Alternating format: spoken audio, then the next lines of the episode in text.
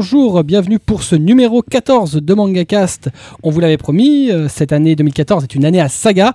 Et effectivement, euh, bah, cette année, euh, et en l'occurrence en ce magnifique mois de mars 2014, euh, c'est un éditeur qui fête ses 10 ans, c'est Kiun. On va revenir donc sur euh, 10 ans d'un éditeur de manga atypique.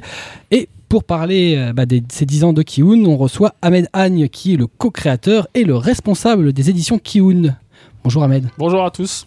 merci de- d'être ve- d'être venu, d'avoir accepté notre invitation. Merci de m'avoir invité. ouais. et de pouvoir refaire bah, 10 ans un peu de, de cette aventure Kiun ensemble. Autour de la table, euh, on retrouve, euh, bah, comme de temps en temps, euh, Atras, Bonjour à tous. Kobito. Euh, bonjour à tous, Bah, c'est moi qui ai les clés, donc je suis obligé d'être là. Oui, il n'a pas le choix. En Lui, même temps, il- tu pourrais nous les donner. hein. Euh, on se servirait au passage. Et Bebop. Bonjour Voilà, je pense que vous l'avez entendu. hein, je ne demanderai pas de recrier une deuxième fois, parce qu'en on l'entend très bien. On l'entend toujours très bien en fait, C'est ça. toi qui insiste. Oui, bah, excusez-moi. Bonjour Très bien. Ouais. Il suffit maintenant. Je dois être un peu sourd en fait. On vous rappelle que bah, pour suivre cette émission, bah, vous avez toujours la page mangacast.fr slash numéro 14 où vous y trouverez des informations, euh, des liens, des photographies euh, et ben aussi tous les titres euh, marquants du catalogue Kiun bah, qui vous permettront un peu de suivre cette émission avec un peu plus de, de choses que ce qu'on va dire, même si ce sera, ma foi, très exhaustif. On enchaîne donc avec notre saga après Le Le générique.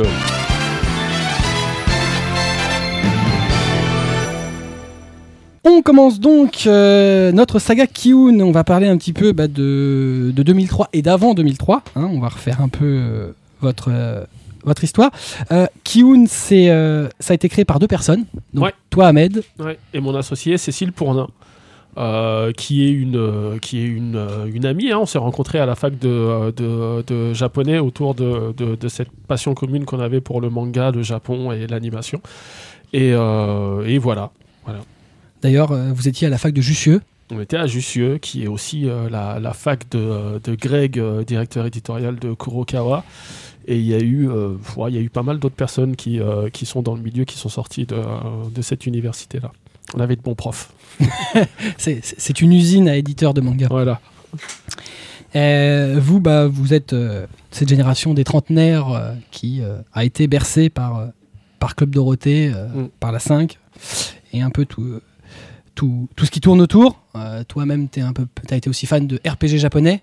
Ouais, exactement. C'est vrai que euh, depuis, euh, depuis tout petit, le dessin animé japonais, c'était une, c'était une vraie obsession. Euh, à la base, je voulais faire des études d'histoire et je voulais devenir archéologue parce que j'adore euh, la- l'antiquité, j'adore, euh, j'adore l'histoire. Et puis euh, au lycée, ça s'est pas très bien passé avec mes, mes, profs d'histoire. Et puis on apprenait la révolution industrielle, les deux grandes guerres. Bon, c'était un peu moins sexy, du coup, je me suis un peu éloigné de tout ça. Et puis ça correspondait pile à la période où j'étais j'étais vraiment à fond dans tout ce qui touchait au manga et à l'animation japonaise. Et j'avais un, j'avais un cousin notamment qui, euh, qui, euh, qui était un peu plus âgé que moi et donc qui avait euh, des revenus et qui achetait euh, à Tonkam notamment euh, pas mal de, de mangas en VO, qui achetait pas mal de, euh, de, de CD, euh, de, euh, de bandes originales de dessins animés, etc. Donc je squattais chez lui euh, tous les week-ends. Puis il avait une PlayStation avec euh, Genso Suikoden dessus, donc euh, je, squattais chez lui tous les, euh, tous les week-ends. Je lui, euh, je, lui taxais des CD et puis j'écoutais ça, quoi. J'écoutais ça dans mon et ça a été mon premier. euh, euh, contact avec le, japonais, la langue japonaise. Et ça m'a tellement, euh, ça m'a tellement plu, ça m'a tellement marqué que j'ai commencé à l'apprendre de moi-même d'abord dans un premier temps, avec une, une méthode assimile toute bête et toute méchante. Et puis, et puis à, arriver en terminale, je me suis dit, bah c'est pas possible, ça me plaît trop pour pour pas aller un petit peu plus loin. Et puis voilà, je suis entré en fac de japonais. Et Cécile, elle, même parcours, euh, elle est, elle est tombée sur des, euh, des, des VHS euh, mal copiés euh, qui se distribuaient sous le manteau euh, dans son, euh, dans son euh, lycée de Lodos. Et elle est tombée amoureuse de Lodos. C'était, euh, c'était du japonais euh, sans rien, quoi. C'était juste du japonais. Donc on était quand même assez euh, atteints quand on regardait des trucs qu'on comprenait pas. Mais non. Qui n'a qui a pas fait de LD ici voilà, exactement. Et du coup, pareil, elle, elle, elle a, elle a décidé d'apprendre le japonais pour, pour, pour, voilà, pour mieux maîtriser tout, tout, toute cette production-là.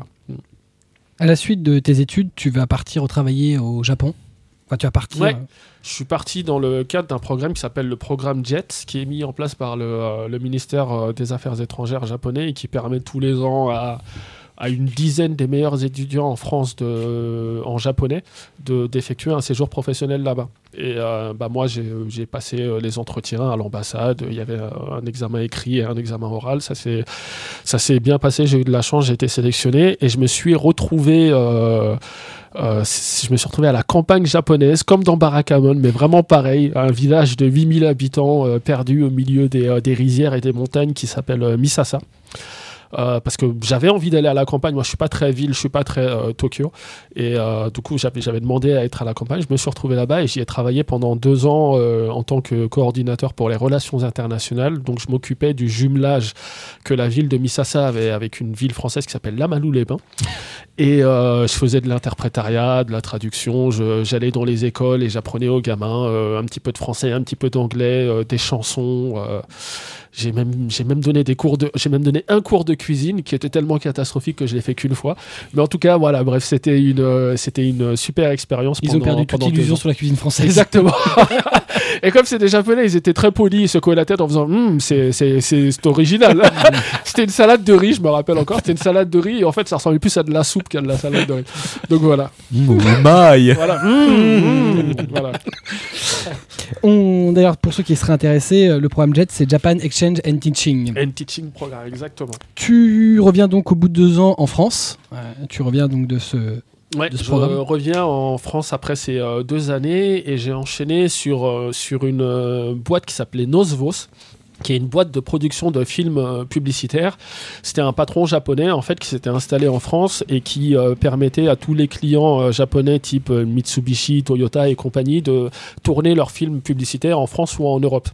Et moi j'étais euh, j'étais assistant de production, assistant réalisateur, à savoir que les, réalisateurs étaient souvent euh, japonais et les techniciens étaient forcément ou français ou hollandais ou euh, quoi que ce soit et je faisais l'interface entre les deux. C'était très formateur et c'était super intéressant. J'ai appris vraiment beaucoup de choses, mais bon, c'était pas. J'avais pas envie de faire des pubs de voitures toute ma vie non plus, donc je suis retourné fatalement vers ma passion première, le manga. Euh, en parallèle, donc euh, Cécile, elle, euh, Elle, elle traduisait des, elle était traductrice littéraire, elle traduisait des bouquins pour Pocket, Flammarion et d'autres maisons d'édition comme ça. C'était principalement de la littérature jeunesse. Et, euh, et c'est pareil, elle, euh, elle aimait bien la traduction, mais, euh, mais elle n'avait pas envie d'en faire son métier toute sa vie. Et, du coup, voilà, on, était tous les deux un petit peu, pas malheureux, mais un petit peu frustrés quand même dans nos boulots à ce moment-là. Et puis on s'est regardé dans les yeux et on s'est dit, bah pourquoi pas, pourquoi pas tenter quoi. À l'époque, on était pas trop euh, emballé euh, par ce qui se faisait en termes de, de- de qualité en, en manga euh, produit en, France. Euh, les, traductions n'étaient pas toujours super. C'est vrai que c'est un, moment où euh, le, manga n'était pas très euh, professionnalisé. Euh, tu pouvais être étudiant en deuxième année et traduire des mangas parce que qu'il n'y avait pas beaucoup de traducteurs avec de l'expérience et que souvent les directeurs de collection eux-mêmes ne parlaient pas japonais donc pouvaient pas juger de la qualité ou pas de la traduction et que du coup tout, tout le monde pouvait devenir traducteur donc il y avait pas mal de contresens le français c'était pas trop ça il y avait des fautes toutes les trois pages enfin bon bref on n'était euh, se retrouvait pas vraiment dedans. Et on s'est toujours dit qu'on aimerait bien essayer de voir si on pouvait nous euh, sortir euh, nos propres mangas avec une qualité au moins équivalente à celle à celle des mangas japonais au, au moins, enfin au niveau euh, technique là, hein. Ouais. par la traduction, on est vraiment sur l'impression. C'est vrai qu'on est à une époque où on a des mangas, Feu Samouraï. où- tu pouvais ouvrir un manga, il se cassait en deux, quoi. C'est vrai que c'était, c'était, c'était pas parfait. Ça s'est énormément amélioré, mais c'était les débuts et, euh, et comme dans tout début, bah, il y avait, il y avait, y avait pas mal de ratés. Pour certains éditeurs, on avait du joli comics sans SM, euh, Oui, sans alors MS ça, dans les bulles, dans les ce bulles, qui est très très classe. pas très sexy, c'est vrai. Donc en mars 2003, tu vas quitter ton emploi. En mars 2000, euh, 2003, je quitte mon emploi, effectivement, et, euh, on, décide de, passer 6-7 mois comme ça à se former sur le tas, parce qu'on n'avait pas d'expérience euh, pour tout ce qui touche à l'édition. On savait pas, euh, déjà techniquement, on savait pas ce qu'il fallait faire pour faire un beau bouquin. On savait pas comment scanner les pages, on savait, on savait rien de tout ça. On savait pas euh, comment ma- marchait le système de distribution, euh, comment, euh, voilà, comment faire pour que euh, nos bouquins se retrouvent euh, chez, euh, chez nos amis les libraires. On savait pas comment contacter les Japonais non plus. Bref, on savait rien du tout. Donc, on a pris euh, le temps euh, d'apprendre. La première chose qu'on a fait, c'est euh, du point de vue de la fabrication, justement, c'est de prendre les bouquins dont on estimait qu'ils étaient les mieux imprimés à l'époque. Et c'était les bouquins de Pika. Ils, étaient, ils étaient ultra quali, ils étaient imprimés chez un, chez un imprimeur belge qui s'appelait Wallen Graphics. Et euh, donc on a contacté Wallen Graphics et on leur a dit tout simplement, euh, bah écoutez, on trouve que vos bouquins, euh, que les bouquins que vous faites pour Pika, ils sont, ils sont super quali. Est-ce que vous pouvez nous, nous aider et nous expliquer comment ça marche? Et là, notre contact, de l'époque qui s'appelle Peter Gutgeluck, qui est un type super sympa et qui nous a vraiment, vraiment, vraiment beaucoup aidé au départ. Il nous a pris par la main et il nous a tout expliqué. Il nous a dit. Euh, pour le matériel, pour le scanner, vous devriez euh, prendre cette marque plus- plutôt que celle-ci parce que euh, c'est mieux pour la trame, c'est mieux pour ceci, c'est mieux pour cela. Il nous a expliqué euh, la, la résolution, euh, le bitmap, euh, le, les niveaux de grille. Enfin bref, pendant, pendant tro- trois ou quatre mois, on a fait euh, des dizaines et des dizaines d'allers-retours de tests. On scannait de notre côté, on envoyait, il nous disait ça oui, ça non. Enfin bref, on s'est vraiment réglé pendant, euh, pendant, pendant très longtemps. Et, euh, et c'est ce qui nous a permis, dès le départ, d'arriver avec des, des, des bouquins de, de- de bonne qualité. D'accord. En, entre temps, il faut aussi euh, donc trouver bah, des contacts, puisque dans le milieu de l'édition, on rappelle qu'on n'a jamais ou très rarement euh, de contact direct avec, euh, avec l'éditeur original. Il faut passer par un agent. Ouais, c'est vrai euh, on n'écrit jamais directement à un éditeur, on ne s'adresse jamais directement à un éditeur. C'est les, agents qui centralisent toutes les demandes des éditeurs français et qui organisent les, euh, les rendez-vous avec les éditeurs japonais. Et voilà, c'est l'in- l'intermédiaire vraiment euh, indispensable. Il y en a euh, deux principaux euh, au Japon qui sont euh, Total Mori, qui est notre agent euh, d'aujourd'hui, et Tohan. Et, voilà, euh, il faut d'abord convaincre l'agent du sérieux de son projet avant d'avoir une chance de rencontrer l'éditeur. Donc nous, à l'été euh, 2003, on, a organisé notre premier voyage au Japon. On a eu un rendez-vous avec, avec Tohan. Et on savait très bien avant d'y aller que, euh, que ça allait être compliqué puisqu'on on n'avait jamais rien publié, on n'avait jamais rien fait et que le marché était déjà pas mal concurrentiel quand même. On arrivait à un, moment où, où les gens parlaient déjà de surproduction, où les gens parlaient déjà de... Enfin voilà, les, les enchères pour les titres à potentiel étaient déjà très élevées, etc. Et tous les éditeurs avaient euh, des relations privilégiées avec euh, tel ou tel éditeur japonais. Donc c'était- quand même pas mal déjà verrouillé. Donc on a fait notre rendez-vous quand même avec Tohan. Comme prévu, ils nous ont dit euh, écoutez, euh, votre projet a l'air très intéressant, vous parlez japonais, vous êtes jeune, vous sentez bon le sable chaud, tout ça c'est super, mais vous avez jamais publié un bouquin, donc revenez quand vous aurez euh, publié un bouquin. En gros, ils est- étaient polis. Ils étaient polis. Ils étaient, ils, étaient enthousiastes, mais polis quand même. Et, et le problème, c'est que, voilà, si personne te donne ta chance, ton premier bouquin, tu peux jamais l'éditer, évidemment. Ils nous ont laissé une, une fenêtre quand même à l'époque. Ils nous ont dit, on était intéressés par, euh, par pas mal de titres de fantasy qui étaient, qui euh, publiés chez Kadokawa. On s'intéressait à Lodos, à Slayer, à ce genre de titres-là. Ils nous ont dit pas possible. euh, mais par contre, il y avait un éditeur que je ne nommerai pas, avec lequel bon, c'était open bar pour tout le monde. Tout le monde pouvait travailler avec cet éditeur-là. Et il y avait une raison toute simple, c'est que c'était pas génial ce qu'ils ce qu'ils faisaient. Donc ils nous ont dit non pour Kadokawa, non pour tel éditeur, non pour l'autre. Mais si vous voulez, vous pouvez piocher dans le, dans le catalogue de. De cet éditeur que je ne nommerai pas. Et comme on a... Et il y a des titres de cet éditeur qui ont été sortis en France. Il y a plein de titres de cet éditeur qui sont sortis en France. Mais voilà, on n'a rien trouvé qui nous plaisait euh, chez eux et on savait très bien que si on arrivait sur un marché qui était aussi compliqué avec des titres qui étaient euh, très moyens ou dans lesquels on se retrouvait pas vraiment et que du coup on n'arriverait pas à défendre euh, sincèrement, euh, c'était euh, c'était compliqué. Donc on a dit non. Et on est passé à la phase euh, B du plan qui était euh, bah, travailler avec des auteurs indépendants. Et donc, euh, dans la foulée de ce rendez-vous avec Tohan, on est allé au Comiquette, qui est le, le plus grand euh, salon du monde de bande dessinée indépendante. C'est un truc assez, vraiment assez incroyable. C'est, je sais pas, trois ou quatre fois la surface du salon du livre et, et des, des- des dizaines de milliers de dessinateurs avec leurs petites tables et leurs petits cartons et qui vendent leur, euh, leur, leur, leur prod euh, autopublié. Euh, donc voilà, on a arpenté, euh, on a arpenté les couloirs du Comiquette pendant euh, pendant quatre jours. On a acheté des centaines de dojins et on est rentré en France avec ça. On a on a tout parcouru, on a tout lu. Et puis ce qui nous a, ce qui a retenu notre attention, c'était un titre de fantasy euh, d'une auteure qui s'appelle Mamiya Takizaki. C'était Element Line. Et euh, bah, tout simplement, on l'a, on l'a contacté par mail. Après avoir lu Element Line, on l'a contacté en lui disant euh, On a beaucoup aimé ce bouquin, euh, le, graphisme et, euh, le graphisme, les personnages, l'univers sont super sympas, euh, ça correspond à ce qu'on a envie de faire. Est-ce que ça vous dirait d'être publié en France? Et là, il nous a répondu un mail rigolo en, en nous disant euh, Vous êtes sûr? Non, mais vous l'avez vraiment lu? Non, non, non, mais tu vois, Ne vous elle pas est- trompé d'email Non, c'est qu'elle n'est pas publiée au Japon. Oui, bah oui, je me doute. Elle est ouais. complètement Ouais. indépendante. euh, Elle avait proposé des projets à des éditeurs japonais. C'était pas son métier.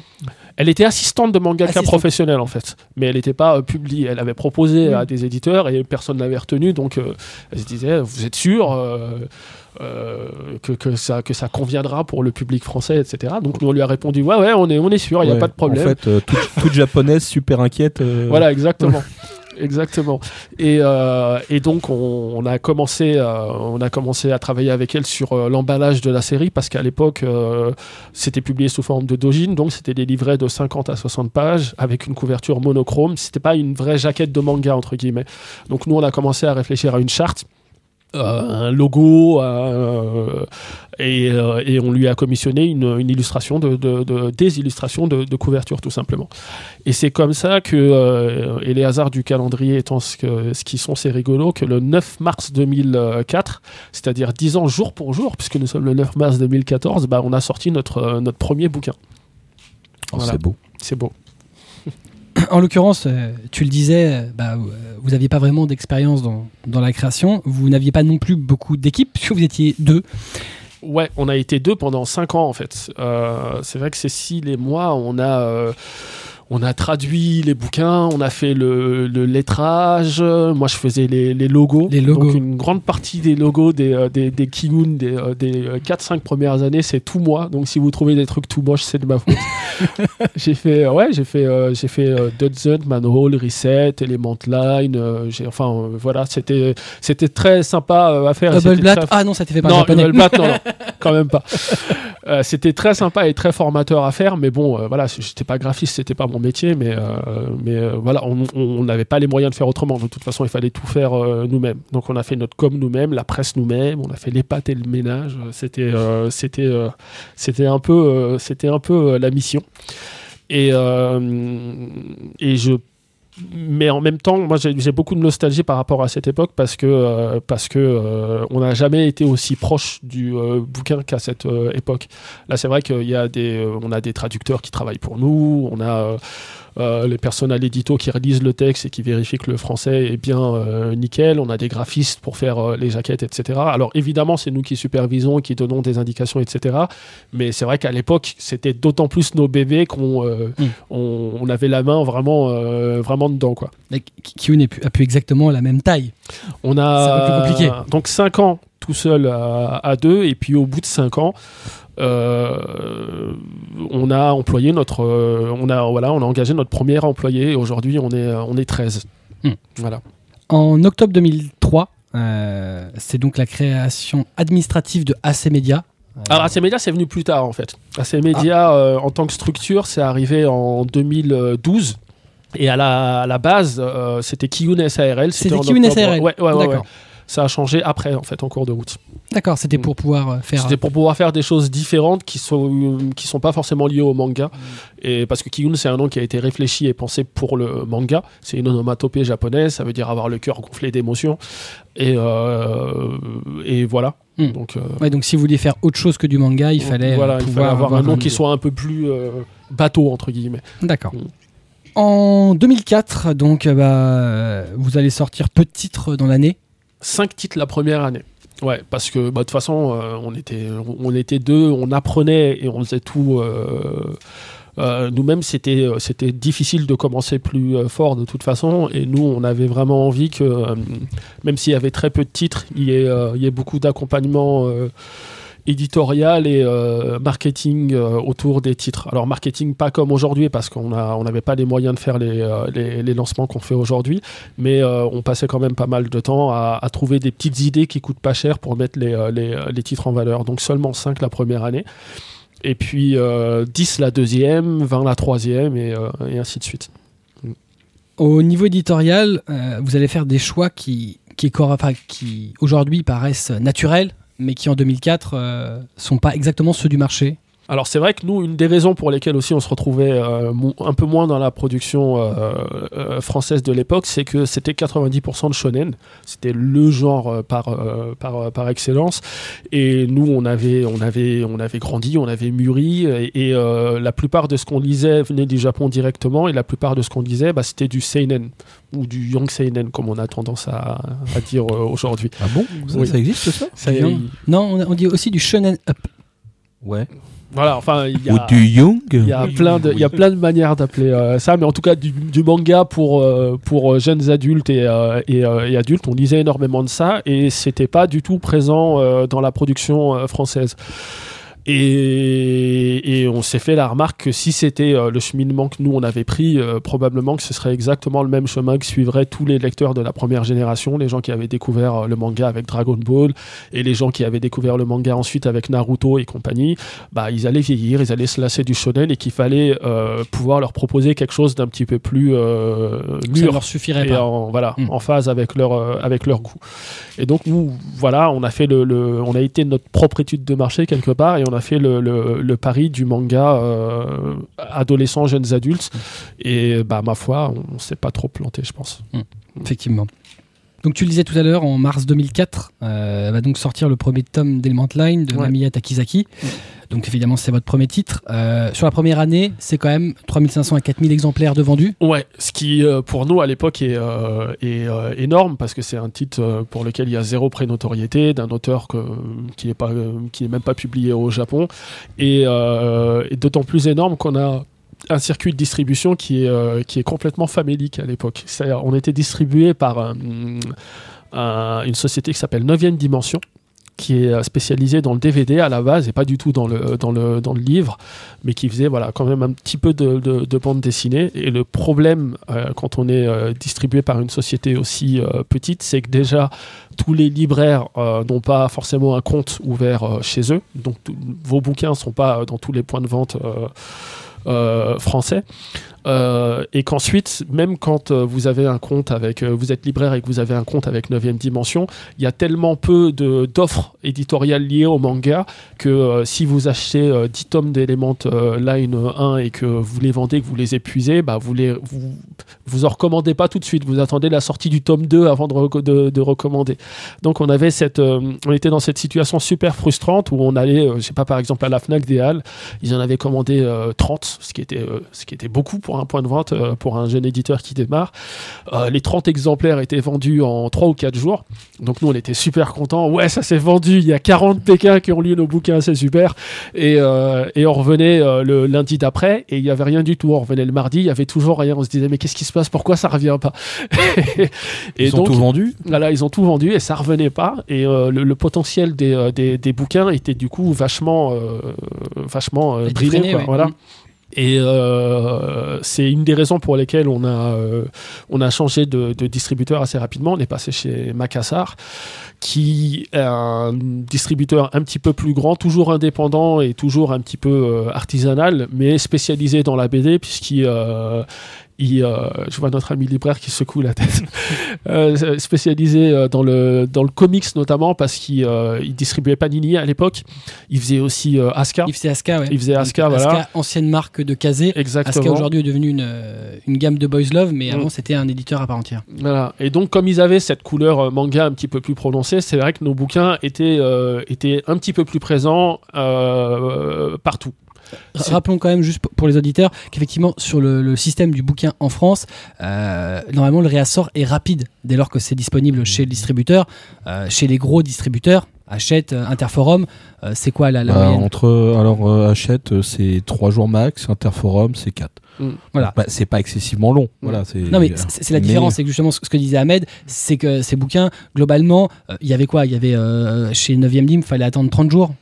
Non, quand Ouais. même pas. Mais Ah, euh, enfin, enfin, ça dépend du volume d'achat en fait. Disons qu'il fallait que le, le libraire ait envie euh, de s'embêter à commander un, un- un bouquin, euh, une seule référence à 10 exemplaires chez un petit euh, distributeur et donc assumer les frais de port Oui. juste pour ça. Mm. Alors que quand tu fais une commande chez Interforum ou chez Hachette et que tu vas commander du One Piece, du Fairy Tail, du Bulbla, du Pandora, X voilà, etc. Tu vas, commander, tu vas commander plein de bouquins et du coup euh, ça justifie euh, d'autant plus les, les- les- de- de- les frais de port. Quoi. Non, pas... leur réseau est quand même assez différent. C'est, Ouais. euh, ils, ils vont pas, il y aura sans doute Bah. rarement un seul point de livraison. Il va y en avoir plusieurs sur une même zone. Ouais, et puis 9ème Dim mixait euh, vidéo et bouquin. Mm. Oui, mais ça, c'est- pas illogique. c'était une boutique euh, spé Mm. euh, où tu fais de l'animation du manga Mm. pur. À, à l'époque, 9ème Dim dev- faisait déjà d'Ibex. Euh, Oui. oui. Oui, oui, oui. Donc en fait, tu pouvais mixer un peu de ça, ça te faisait un franco. Mais au final, la difficulté, c'est si tu voulais un titre en particulier. Mm. Bah, en, en l'occurrence, Si les tu voulais juste ça. juste ça, c'était compliqué parce qu'il fallait que tu aies un volume suffisant pour que ça, ça justifie l'envoi. Mm. pour que ça te coûte pas toi au final. Pas trop cher en tout Mm. cas. Voilà. Donc euh, que ça. Mais bon, c'est vrai qu'un système de distribution euh, classique comme Interforum, euh, Hachette, tout ça, Mm. bah, ils font que du livre et de toute façon, tu auras toujours du réassort. Donc tu, tu peux envoyer ta news plus ton réa. Et d'un coup, bah, c'est beaucoup plus simple. Et nous, évidemment, on aurait bien aimé travailler dès le départ avec un Interforum ou un Hachette, mais c'était pas possible parce que euh, parce que euh, montrer, ils ont euh, des euh, il faut monter pas de blanche. Faut payer. Euh, ils, ils ont des euh, ils- demandent des volumes voilà, il faut il faut que l'éditeur soit suffisamment intéressant pour eux. Euh, il faut qu'il ait une production suffisamment importante et il faut qu'il ait un volume de vente suffisamment important pour l'année pour qu'ils prennent la peine euh, d'investir euh, dans, dans, votre catalogue. À l'époque, c'était pas le cas. La première année, on a fait, euh, je sais pas, je crois qu'on a fait 18 000 ou 19 000 euros de chiffre d'affaires, ce qui est complètement ridicule. Et chez Interforum, à l'époque, quand on avait rencontré la personne qui s'occupait de recruter les éditeurs, leur, leur, leur barre minimale de chiffre d'affaires pour que ce soit intéressant pour eux, c'était 500 000 euros. Donc, on n'y était pas, quoi. Re- revenez quand vous serez adulte. C'est un peu ça. En parallèle donc de cette sortie d'Element Line, euh, bah, euh, toi et Cécile, vous continuez à, à rechercher, euh, à démarcher euh, des auteurs à publier, euh, sachant qu'effectivement, on, on l'a dit, c'est ce que vous a dit Tohan, c'est que bah, avant de commencer à, à pouvoir accéder, euh, il va falloir avoir un catalogue, c'est Ouais. toujours très compliqué. Ouais. Hein, c'est commencer déjà à sortir des mangas et on vous en vendra. Mm. Euh, et donc tu fais des recherches et tu vas trouver un jour euh, une petite perle. Ouais, parce que pour le coup, on, prospectait euh, au Comic comme je vous, disais tout à l'heure, mais on prospectait aussi énormément sur Internet, parce qu'il y a énormément d'auteurs qui qui s'autopublient sur Internet, qui mettent leur œuvre en accès libre sur leur site Internet. Et euh, c'est comme ça que euh, un soir d'été en 2004, très tard dans la nuit, avec les yeux rouges, je suis tombé sur le site de Tetsuya Tsutsui. qui, euh, qui prépubliait sur son site internet Dudzunt. Euh, L'histoire était, euh, était disponible euh, du début à la fin sur son site internet. Donc moi, je l'ai dévoré en, en 20, 20 à 25 minutes. J'ai eu, eu un choc parce que ça correspondait euh, totalement à notre ligne éditoriale de manga avec des thématiques un petit peu plus euh, mûres, euh, etc. Que c'était incroyablement bien mis en scène et que c'était euh, voilà, un manga coup de poing J'étais, j'étais, j'étais vraiment épaté de voir qu'un bouquin de cette qualité-là pouvait ne pas être publié par un éditeur japonais, mais être en libre accès sur un site internet. Donc, dans la foulée, euh, on lui envoie un mail en lui disant qu'on a lu euh, Dodson, qu'on a adoré et qu'on on adorerait euh, le, publier en France. Euh, il a répondu très rapidement qu'il était honoré et que ce serait avec grand plaisir. Et on a commencé notre collaboration comme ça, par mail. Et ça a duré pendant très longtemps euh, par mail comme ça parce qu'on l'a, on l'a, on l'a rencontré pour de vrai que euh, un an ou un an et demi après la sortie de Zone en fait. C'est vrai Ouais. Donc c'était, euh, c'était, c'était très rigolo. Donc voilà, même problème que pour Element Line, il n'y avait pas de, il y avait pas de couverture, il n'y avait pas de jaquette, Mm. c'était juste les planches du, du, du bouquin sur son site internet. Moi, euh, sans faire de spoiler sur, sur, euh, sur l'histoire, j'avais une idée de, de couverture qui ressemblait un petit peu au concept de euh, Usual Suspect. Donc des gens qui sont euh, derrière, un, devant un mur avec, voilà, Ouais, pour, pour la mesurer la taille, pour la photo, la photo au commissariat, etc. Et lui, il a eu cette, euh, superbe idée de mettre euh, le, personnage principal, Nakanishi, donc euh, du début de l'histoire, qui est un, employé des bureaux qui, qui est pas très heureux dans son boulot, et le Nakanishi d'après qui devient un, voyou tatoué et aux cheveux décolorés qui, qui, s'inscrit au Dead Zone justement. Donc voilà, il nous a fait cette illustration. On a sorti le bouquin au mois d'octobre euh, 2004 et euh, on en a vendu euh, pas loin de 8000 exemplaires euh, sur les deux mois. Ce qui était pour nous un, énorme, un énorme succès à l'époque. Pas que pour nous d'ailleurs, je pense que 8000, ex- 8000 exemplaires en deux mois à l'époque, pour n'importe quel éditeur, c'était très très bien. Et, et on a eu un, accueil critique et commercial, donc très, très, très, très bon sur ce titre-là. Et Tetsuya Tutsui a par la suite euh, signé avec euh, Square Enix au Japon. Il est devenu professionnel, il est passé pro- professionnel. Et nous, évidemment, on a eu envie de, de- publier la suite de, ses œuvres. Il a, signé Reset et Manhole chez Square Enix. Donc, on, sachant que lui était très satisfait de notre travail et qu'il voulait absolument qu'on sorte les bouquins en France, on est allé rencontrer euh, Total Mori, donc l'agent de Square Enix à l'époque, et on leur a demandé si c'était possible d'avoir un entretien avec Square Enix pour, euh, voilà, pour leur exposer euh, nos, plans pour euh, la sortie des titres de Tetsuya Tutsui. Euh, L'agent était, euh, était emballé par le projet parce qu'elle avait jamais vu ça jusqu'à présent. En fait, elle avait jamais vu des, des- Français qui, euh, qui, euh, qui cherchaient des auteurs en- en- au Japon, qui les élevaient, qui, et qui arrivaient à faire un succès de leurs bouquins Qui les éditait en direct. En qui fait. les éditait en direct et, et elle nous a dit écoutez je sais pas du tout comment ça va être pris par Square Enix mais je, je prends le pari je parie sur vous et je vais vous les faire rencontrer et puis après bah, vous vous débrouillez et vous verrez bien ce que ça donne et ça en soi déjà c'était une énorme victoire parce que c'était une époque à laquelle euh, Square Enix était très peu ouvert à, l'étranger avait très peu de partenaires et refusait de voir euh, des très gros éditeurs il ne rencontrait pas euh, Glénat il rencontrait pas euh, Soleil il rencontrait pas voilà donc le, le simple fait de pouvoir les rencontrer c'était une victoire en soi. Donc on va à ce rendez-vous qui est le plus important euh, de notre euh, courte euh, existence. Et là, il y a le responsable des, droits étrangers de Square Enix qui débarque en, en pantoufle, comme ça se fait souvent dans les bureaux japonais. On lui expose euh, la, situation, on savait pas du tout comment ils allaient le prendre. Est-ce qu'ils allaient être énervés que quelque part un éditeur français vienne chasser sur leur terre et, nous dire bah non, euh, on veut pas travailler avec vous Et ben non, pas du tout. Ils nous ont pas pris euh, de haut. Il nous a dit écoutez, vous faites le même métier que nous, vous cherchez des auteurs, vous les élevez, vous les défendez. Euh, donc non seulement c'est très bien, vous pouvez avoir les droits de Reset et, et Manhole, et en plus s'il y a d'autres choses qui vous intéressent dans le catalogue de Square Enix, bah n'hésitez pas.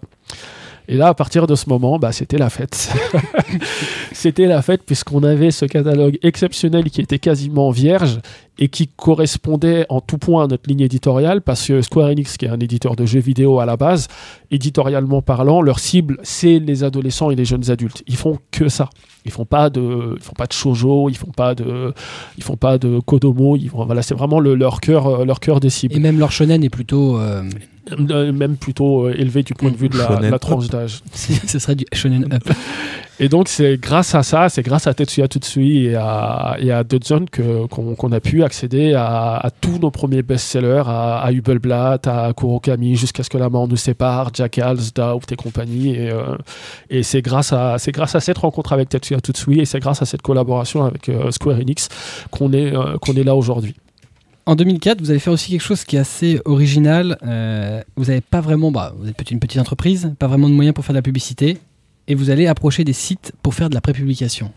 Alors la prépublication en ligne, nous, c'est quelque chose auquel on croyait euh, énormément. D'une part parce que euh, parce que c'était le moyen de donner du, euh, contenu aux sites euh, spécialisés et que pour nous c'était un moyen de euh, dans, un, dans un marché qui était de plus en plus chargé en nouveautés et euh, dans lequel c'était de plus en plus difficile de se démarquer pour les nouveautés, c'était un bon moyen de, faire goûter le premier chapitre de nos bouquins aux lecteurs. Euh, ça coûte rien du tout. Euh, il faut juste avoir l'autorisation de l'éditeur ou de l'auteur euh, pour, euh, pour, pour le faire. Et ça a été pareil un, un vrai vecteur de popularité pour les bouquins qu'on lançait à, à, à l'époque. Et on était les premiers à le, à le faire a, priori. Aujourd'hui, c'est devenu normal. Aujourd'hui, c'est bien. Mm. Parce que c'est vrai que 1500 à 1600 nouveautés dans, dans l'année, si les lecteurs peuvent pas euh, lire le premier chapitre pour se faire une idée et savoir s'ils adhèrent ou pas à, à l'œuvre, bah ils essaieront pas quoi. Mm. Donc euh, C'est vrai que vous avez de toute façon, quoi qu'il arrive, cette habitude, même avec euh, vos nouveaux titres, euh, de, de maintenant d'insérer un petit, euh, un petit chapitre euh, toujours imprimé. Ouais. Ça, c'est hérité de cette époque-là. Toute notre démarche marketing et de promotion d'aujourd'hui, elle est héritée de cette époque-là. On, est, on était un petit éditeur qui arrivait dans un marché qui était très concurrentiel et qui était très compliqué. Si on s'était contenté de sortir nos bouquins euh, sans faire d'efforts euh, autour, ils se retrouvaient noyés et on passait pas, euh, on passait pas la, notre première année d'existence. quoi. C'est vrai qu'on est arrivé en même temps que Aska, on est arrivé en même temps que Muteki, par exemple, qui, qui a disparu. qui a pas duré très très très longtemps. C'était c'était pas c'était pas évident. En 2005, donc tu as dit tout à l'heure, vous allez euh, donc doubler euh, le nombre de titres dans l'année. euh, bon, on passe de 5 à 10. C'est- on n'est pas. C'est-à-dire que. C'était bien de dire que c'était doublé. Bon, mais c'est 5 à 10. 5 à 10, c'est Voilà. vrai. Mm. Tu l'as dit aussi en septembre, bah, vous passez chez Macassar pour la distribution. Mm. Ça va vous permettre d'avoir des délais souvent assez, un peu plus réduits sur le réassort, sachant qu'il y a d'autres Mm. d'autres éditeurs du secteur avec vous. Et euh, bah, il va y avoir un fait divers finalement en 2005, un fait divers qui va avoir euh, une, une assez forte importance en octobre euh, Ouais. cette année-là. Alors, nous, on essayait, euh, d'autant plus euh, du moment où on a signé nos premiers euh, titres avec, euh, avec Square Enix, on essayait absolument d'avoir un accès à une distribution qui soit vraiment la plus euh, large et la plus étendue possible pour euh, donner leur chance au, au titre. Avec Macassar, c'était mieux, mais c'était pas, euh, c'était pas, euh, C'était pas la panacée. c'était pas assez ambitieux pour lancer des titres comme Hubelblatt ou jusqu'à ce que la main nous sépare par exemple. Donc on a essayé vraiment de faire le forcing pour rentrer chez un gros distributeur.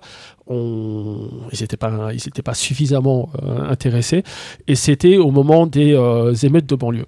C'était euh, les émeutes de banlieue, les bus qui brûlent, les jeunes qui sont pas contents, etc.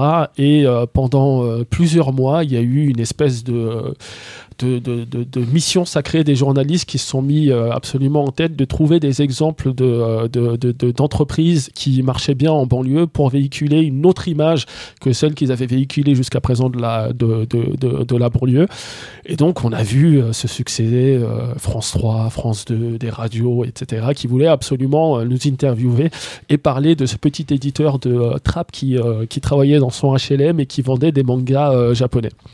Donc il y a eu une très euh, forte euh, exposition euh, médiatique pour Kiyun à ce, à ce moment-là. Il y a eu un portrait aussi de Kiyun dans Livre Hebdo en, pleine- en pleine page. Livre Hebdo, c'est le c'est l'hebdomadaire professionnel qui est distribué en bibliothèque, en librairie, etc. C'est une institution de- de- du, du monde de l'édition. Voilà, du coup, du jour au lendemain, on commençait à devenir euh, intéressant pour, euh, pour un distributeur comme Interforum. Euh, Il y avait un dernier obstacle euh, qui était que à l'époque Interforum négociait euh, pour euh, récupérer euh, dans son réseau Tonkam et donc le responsable euh, le responsable euh, de la diffusion nous a clairement dit écoutez euh, nous on est intéressé par Kiyun ça commence à devenir intéressant vous avez un catalogue qui évolue etc mais on est en train de négocier pour avoir Tonkam et si on réussit à avoir Tonkam bah on vous prendra pas parce que ce sera ça, va faire un gros afflux de travail pour, nos équipes commerciales et ce sera suffisant pour nous pour le moment. Et euh, pile poil à ce moment-là, euh, Monsieur Guy Delcourt a la bonne idée de racheter Tonkam. Et comme, comme Guy Delcourt a sa propre structure de diffusion euh, qui s'appelle Del Sol, euh, il n'est plus question que euh, Tonkam aille chez, chez Interforum. Et du coup, voilà, c'est comme ça qu'on est, c'est comme ça, double coup de chance entre guillemets, qu'on est, qu'on est entré chez, chez Interforum en, en 2006. Et, euh, et avec Interforum, c'est, euh, c'était vraiment une autre chanson parce qu'on pouvait euh, avoir accès à évidemment tous les libraires spécialisés de France, Belgique, Suisse et Canada. On pouvait aussi avoir accès aux, aux hyper, aux Carrefour, aux champs, etc., qui jusque-là étaient juste impossibles à, à, à toucher. pénétrer. Mmh. Et, euh, et ça coïncidait justement à. J'ai dit pénétrer, alors ils ont, ils ont ses sourcils. à toucher, c'est mieux. Euh, ça correspondait justement avec euh, nous, euh, Reset et Manhole qui arrivaient, avec Hubelblad qui arrivait, avec euh, Jusqu'à ce que la mort nous sépare, Kurokami, Jackal et compagnie. Donc on a vraiment pu frapper un, très gros coup à partir de ce moment-là, avoir des mises en place importantes et une visibilité qui soit vraiment en phase avec le potentiel des titres. Donc ça a été une, très très grosse étape pour, pour nous. En 2006, euh, bah, de nouveau, vous doublez euh, le nombre de titres, Ouais. vous passez à 20. On passe à 20. Euh, 24 même, je crois. Ah bah, euh, c'est plus un doublage là. T'as vu ça là C'est un. C'est un- double euh, euh, ouais. virgule 05. C'est ça. Ouais, d'accord. 2,4. Euh, ah ouais, euh, ouais. Non, Non, mais bon, non, je crois pas. Bref, on s'en fout. On va pas parler de en maths fait. là. On est, on est en train de partir en. Déchiffrer live. des lettres. C'est grave. Consonne. Euh, en juin 2006, tu l'as dit, vous, vous avez le début de la. Vous commencez à distribuer par Interforum Mm. et vous sortez Manol 1 et Reset, Mm. les deux autres œuvres de Tetsuya Tsusue. qui ont euh, elles aussi co- connu un, un gros succès euh, très euh, rapidement, là encore à la fois euh, critique et commercial. Et euh, le problème de notre catalogue jusqu'à présent, c'est que tous les succès qu'on avait, c'était sur des one-shots ou des séries euh, très courtes, en trois tomes. Euh, donc ça nous, euh, ça nous assurait pas une visibilité euh, suffisamment importante, et c'est pour ça qu'à l'époque, on était encore que deux, et qu'on n'avait pas pris le risque d'embaucher des gens. Mais avec Hubelblatt, qu'on sort un an plus tard en mai euh, 2007 et qui connaît un succès foudroyant. On, a, on le sort en mai et à la fin juin, on l'avait déjà, ré- on l'avait déjà réimprimé deux fois, ce qui ne nous était jamais arrivé depuis, depuis les débuts de Kiyun. On avait pour la première fois un titre qui marchait très très fort, euh, qui comptait à l'époque 6 ou 7 volumes de parus au, au Japon et dont on savait qu'il était parti pour en faire une vingtaine. Donc c'était vraiment la première fois qu'on avait, euh, qu'on avait euh, l'espoir d'avoir un truc qui marche pendant, pendant très longtemps. Et on arrivait, euh, on arrive un jour, on a, on a un rendez-vous avec notre expert comptable qui euh, vient nous voir et qui nous dit euh, bon les enfants, vous êtes mignons, vous, vous vous êtes pas salariés jusqu'à présent, mais là vous commencez à avoir des séries qui marchent bien et à la fin de l'année vous allez payer des impôts. Donc il faudrait peut-être commencer à se, à se, à se salarier, à se salarier. Nous c'est quelque chose qui nous passait pas du tout par la tête à l'époque parce qu'on on travaillait en dehors de Kiyun, on était obligé de travailler parce qu'on n'avait pas les moyens de, manger de notre activité d'éditeur. Moi, je traduisais des, euh, des- jeux vidéo. Et je donnais des cours de soutien dans une, euh, école primaire de Trappes. Cécile euh, continuait à traduire des romans. Et tout ce qu'on gagnait, on le réinvestissait pour acheter des nouvelles licences. Euh, pour acheter des pâtes aussi, parce qu'il faut bien manger quand même, mais pour, euh, pour acheter des nouvelles licences et euh, développer le catalogue davantage. Donc on n'était pas du tout, du tout, du tout dans l'optique de se, de salarier. C'était trop risqué pour nous. Il n'y avait pas assez de, il y avait pas assez de visibilité pour ça. Et donc là, c'est lui qui nous a, c'est lui qui nous a ouvert les yeux quelque part. C'est lui qui nous a dit, là, c'est bon, vous pouvez y aller. Vous n'allez pas vous verser 20 000 euros par mois, mais, mais vous pouvez commencer quand même à, à vous verser un SMIC pour commencer. Ça change d'aujourd'hui. Pardon? Ça change d'aujourd'hui. Oula, j'aimerais bien qu'on touche 20 000 euros par. C'est une, c'est une légende. Les éditeurs de manga ne roulent pas en Maserati. J'ai pas le permis en plus, donc je pourrais pas. Euh, C'est donc le voilà, Maserati on des a- c'est ça. Euh, donc voilà, on a, on a commencé à se salarier en septembre 2008 et, euh, et on a pris notre premier employé euh, en même temps en septembre 2008. Donc euh, voilà, c'était la fin des, euh, des cinq années de, de raid solitaire, entre guillemets. Et puis à partir de là, euh, avec le succès des autres séries, on a vraiment pu commencer à, à se développer en tant qu'entreprise et avoir des, des, des, des employés qui nous, qui nous permettent de ne, de ne pas travailler euh, 7 jours sur 7 jusqu'à 4 heures du matin. C'est 2008, puisqu'on en y est. c'est aussi l'année où vous intégrez de vrais bureaux. Ouais. Jusqu'à présent, euh, Alors ça c'est marrant parce que c'est vrai que jusqu'à présent on était dans mon HLM de, de, un superbe HLM avec un canapé euh, rose saumon au milieu du salon un petit peu déchiré et, euh, deux bureaux Ikea euh, pour, euh, pour travailler. Et euh, on pouvait pas recevoir des gens dans ces, dans ces bureaux, c'était juste pas possible quoi. Euh, C'est, euh, ils seraient partis en courant. Et euh, on arrivait à une situation un petit peu paradoxale où euh, on travaillait avec Square Enix. Euh, Square Enix, c'est euh, c'est une tour au milieu de Shinjuku absolument immense avec, euh, avec euh, 17 ascenseurs et, et compagnie. Et, euh, et forcément, quand ils venaient en France, ils avaient envie de nous rencontrer.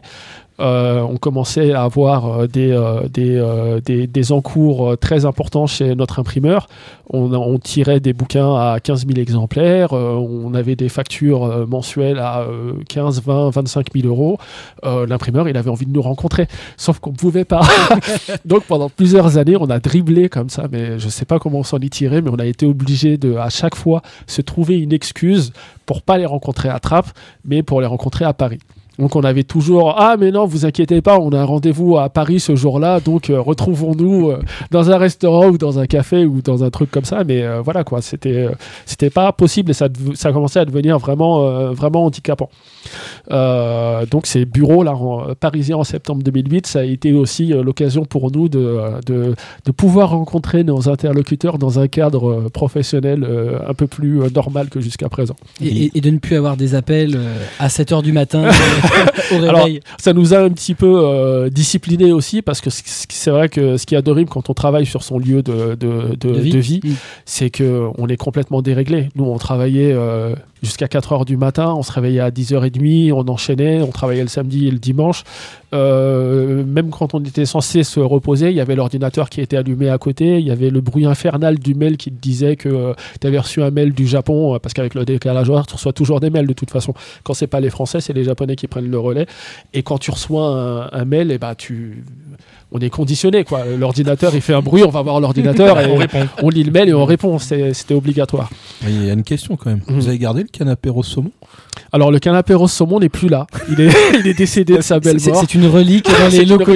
Mais on a pris, on a fait une cérémonie de, une cérémonie de, déménagement et on a, on a pris plein de photos et on a un album euh, sur lequel on revient avec beaucoup de nostalgie régulièrement pour euh, revoir les anciens bureaux. Mais euh, voilà, du coup, le fait d'avoir un bureau, euh, un employé, euh, ça nous a, euh, ça nous a, ça, a été une rupture quelque part parce qu'on pouvait distinguer le temps du bureau et le temps personnel entre guillemets, ce qui n'était pas possible avant. Alors il n'y avait pas beaucoup de temps personnel parce qu'on travaillait quand même et on travaille toujours assez régulièrement le, le week-end et jusque très tard, mais quand même, c'est bien de rentrer chez soi et d'être chez soi et de couper parce qu'on devenait un peu neurasthénique à, à deux et à travailler euh, 17 heures par jour. Là, c'était un peu, c'était un peu dur. Donc tu l'as dit, 2008, euh, c'est donc euh, l'année de votre premier employé euh, qui travaille donc, Aurélie, qui est toujours là, qui s'occupe de, de l'éditorial et euh, qui, a, qui a deux personnes maintenant avec elle qui s'occupent de ça. Et leur boulot, c'est de, euh, c'est de repasser sur toutes les euh, traductions, de repasser sur tous les montages pour, pour être sûr qu'il n'y ait pas de, de coquilles, de fautes de français, que le langage soit bien fluide, etc. Donc on a, ouais, on a trois personnes qui s'occupent de Et ça. vous êtes chez- chez un des rares éditeurs à avoir autant de personnes qui relisent comme ça les textes. Bah pour nous c'est super important parce que parce que le texte c'est quand même la base de, de, de, de tout récit que Cécile en plus a une formation de traduction euh, de traductrice littéraire et que euh, c'est un peu une euh, c'est un peu un officier SS C'est une là-dessus, intégriste. euh, c'est une intégriste et c'est bien et c'est Ah. très très et c'est très très bien J'adore ce genre d'attitude. Voilà. Il l'a placé. et, euh, et c'est vrai qu'on en parle très souvent avec euh, d'autres euh, collègues éditeurs euh, aussi. On vendrait pas moins de mangas si on n'avait pas trois personnes qui, euh, qui, euh, qui, euh, qui passaient dessus. Euh, on vendrait pas moins de mangas s'il y avait euh, des coquilles dedans, si le français n'était pas euh, impeccable, etc. C'est un choix. Hmm. C'est un choix. Alors oui, on pourrait économiser, euh, je sais pas, 150 000 euros de salaire et de charges sociales par an, mais pour l'instant, on n'a pas besoin de le faire, donc on, on Hmm. assume ce, ce- ce choix-là. D'avoir C'est effectivement important. un titre qualitatif à tout point de vue. Ouais. En 2009, euh, l'année va uniquement être marquée en août. Uniquement, c'est quand même important, par la sortie de Doubt.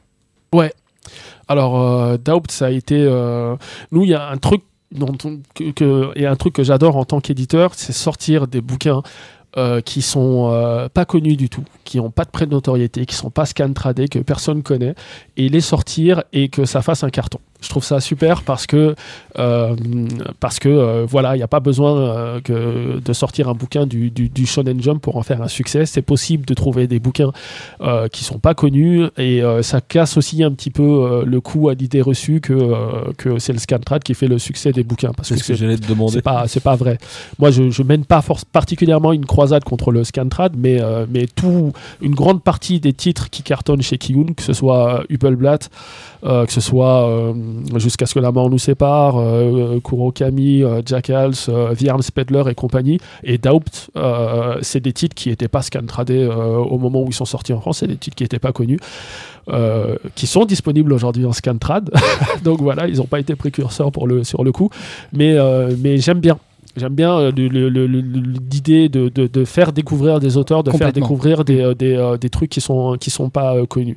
Et c'était c'était le cas pour Doubt pour le coup parce que on a on a lancé le titre en, en avant-première à Japan Expo d'abord au début du mois de juillet. Euh, 1500 exemplaires qui sont écoulés sur le, le stand en un jour euh, et demi, donc un, un énorme euh, succès.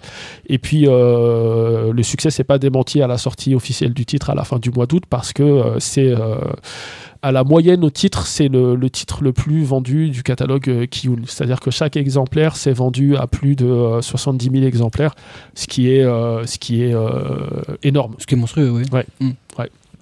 Donc voilà, arriver à rivaliser avec les ventes d'un d'un, Soul-Eater ou d'un euh, euh, n'importe quel blockbuster euh, connu du, du, du public, ça fait, ça fait extrêmement plaisir. Hmm. En 2010, euh, euh, toujours à l'été, en juillet, vous allez sortir aussi un autre titre marquant, Pandora Hearts. Alors là, pour le coup, c'est notre premier titre pour lequel il y avait une vraie pré- prénotoriété. C'est la première fois que ça nous arrivait d'avoir un titre euh, Déjà connu. déjà connu, où il y avait un- une adaptation en animé, il y avait une attente autour du titre, etc. Bah, c'est pas désagréable non plus. ouais, pas que des titres qui sortent de l'obscurantisme, des trucs déjà mis en avant. Non, non, alors parce que oui, pour le coup, c'est pas. euh, Bah, c'est- c'est- c'est il peut-être s'agit pas de dire que parce qu'un titre est euh, connu et qu'il a une prénotoriété qu'il est pas bien. C'est pas ça euh, du tout. C'est Ah juste non. que c'est c'est plus gratifiant Mm. quand t'as l'impression d'y euh, d'y être arrivé euh, sans avoir Mm. été par le euh, sans, sans- sans avoir été aidé par le parcours de de, de, de l'œuvre. Maintenant, ça demande moins de travail et donc euh, plus de facilité. Alors ça demande moins de travail, pas forcément, parce qu'on a plein de contre-exemples de titres qui ont des grosses prénotoriétés, qui ont un gros euh, following sur Internet et qui sont des gros cartons euh, au Japon et qui marchent pas du tout en France. Et nous, notre démarche, ça a toujours été de dire que euh, c'est pas parce qu'un titre est connu au Japon qu'il va marcher en France, et c'est pas parce qu'un titre est pas connu au Japon qu'il va pas marcher en France. Mm. Et euh, Ah bah, on a des dizaines d'exemples. voilà, il y a Mm. plein d'exemples, de contre-exemples dans tous les sens. Et, euh, et une des grandes fiertés du catalogue de Kiyun, c'est que par exemple, Hubelblatt, ça se vend plus en France qu'au Japon. Ouais. Et euh, c'est c'est très, c'est très rare. Euh, D'ailleurs, à ce propos, Mm. il y, a- il y a une, il y a quelque chose qui, qui, qui tourne un peu depuis quelques années. Mm. Quand vous avez fait venir donc euh, euh, à Paris, Ouais. euh, qui nous fait faire des, des séances de dédicaces, Mm. euh, il, il se dit que c'est à ce moment-là qu'il aurait, il serait rendu compte du succès en France et de l'attente des gens et que ça l'aurait motivé ce à reprendre de plus C'est ce belle. qui l'a fait reprendre la série. Alors il- qu'il était vraiment en Il stand-by. l'a dit, il était en stand-by, il avait un, un problème avec son responsable éditorial à l'époque et, et ils étaient, et la série était bloquée.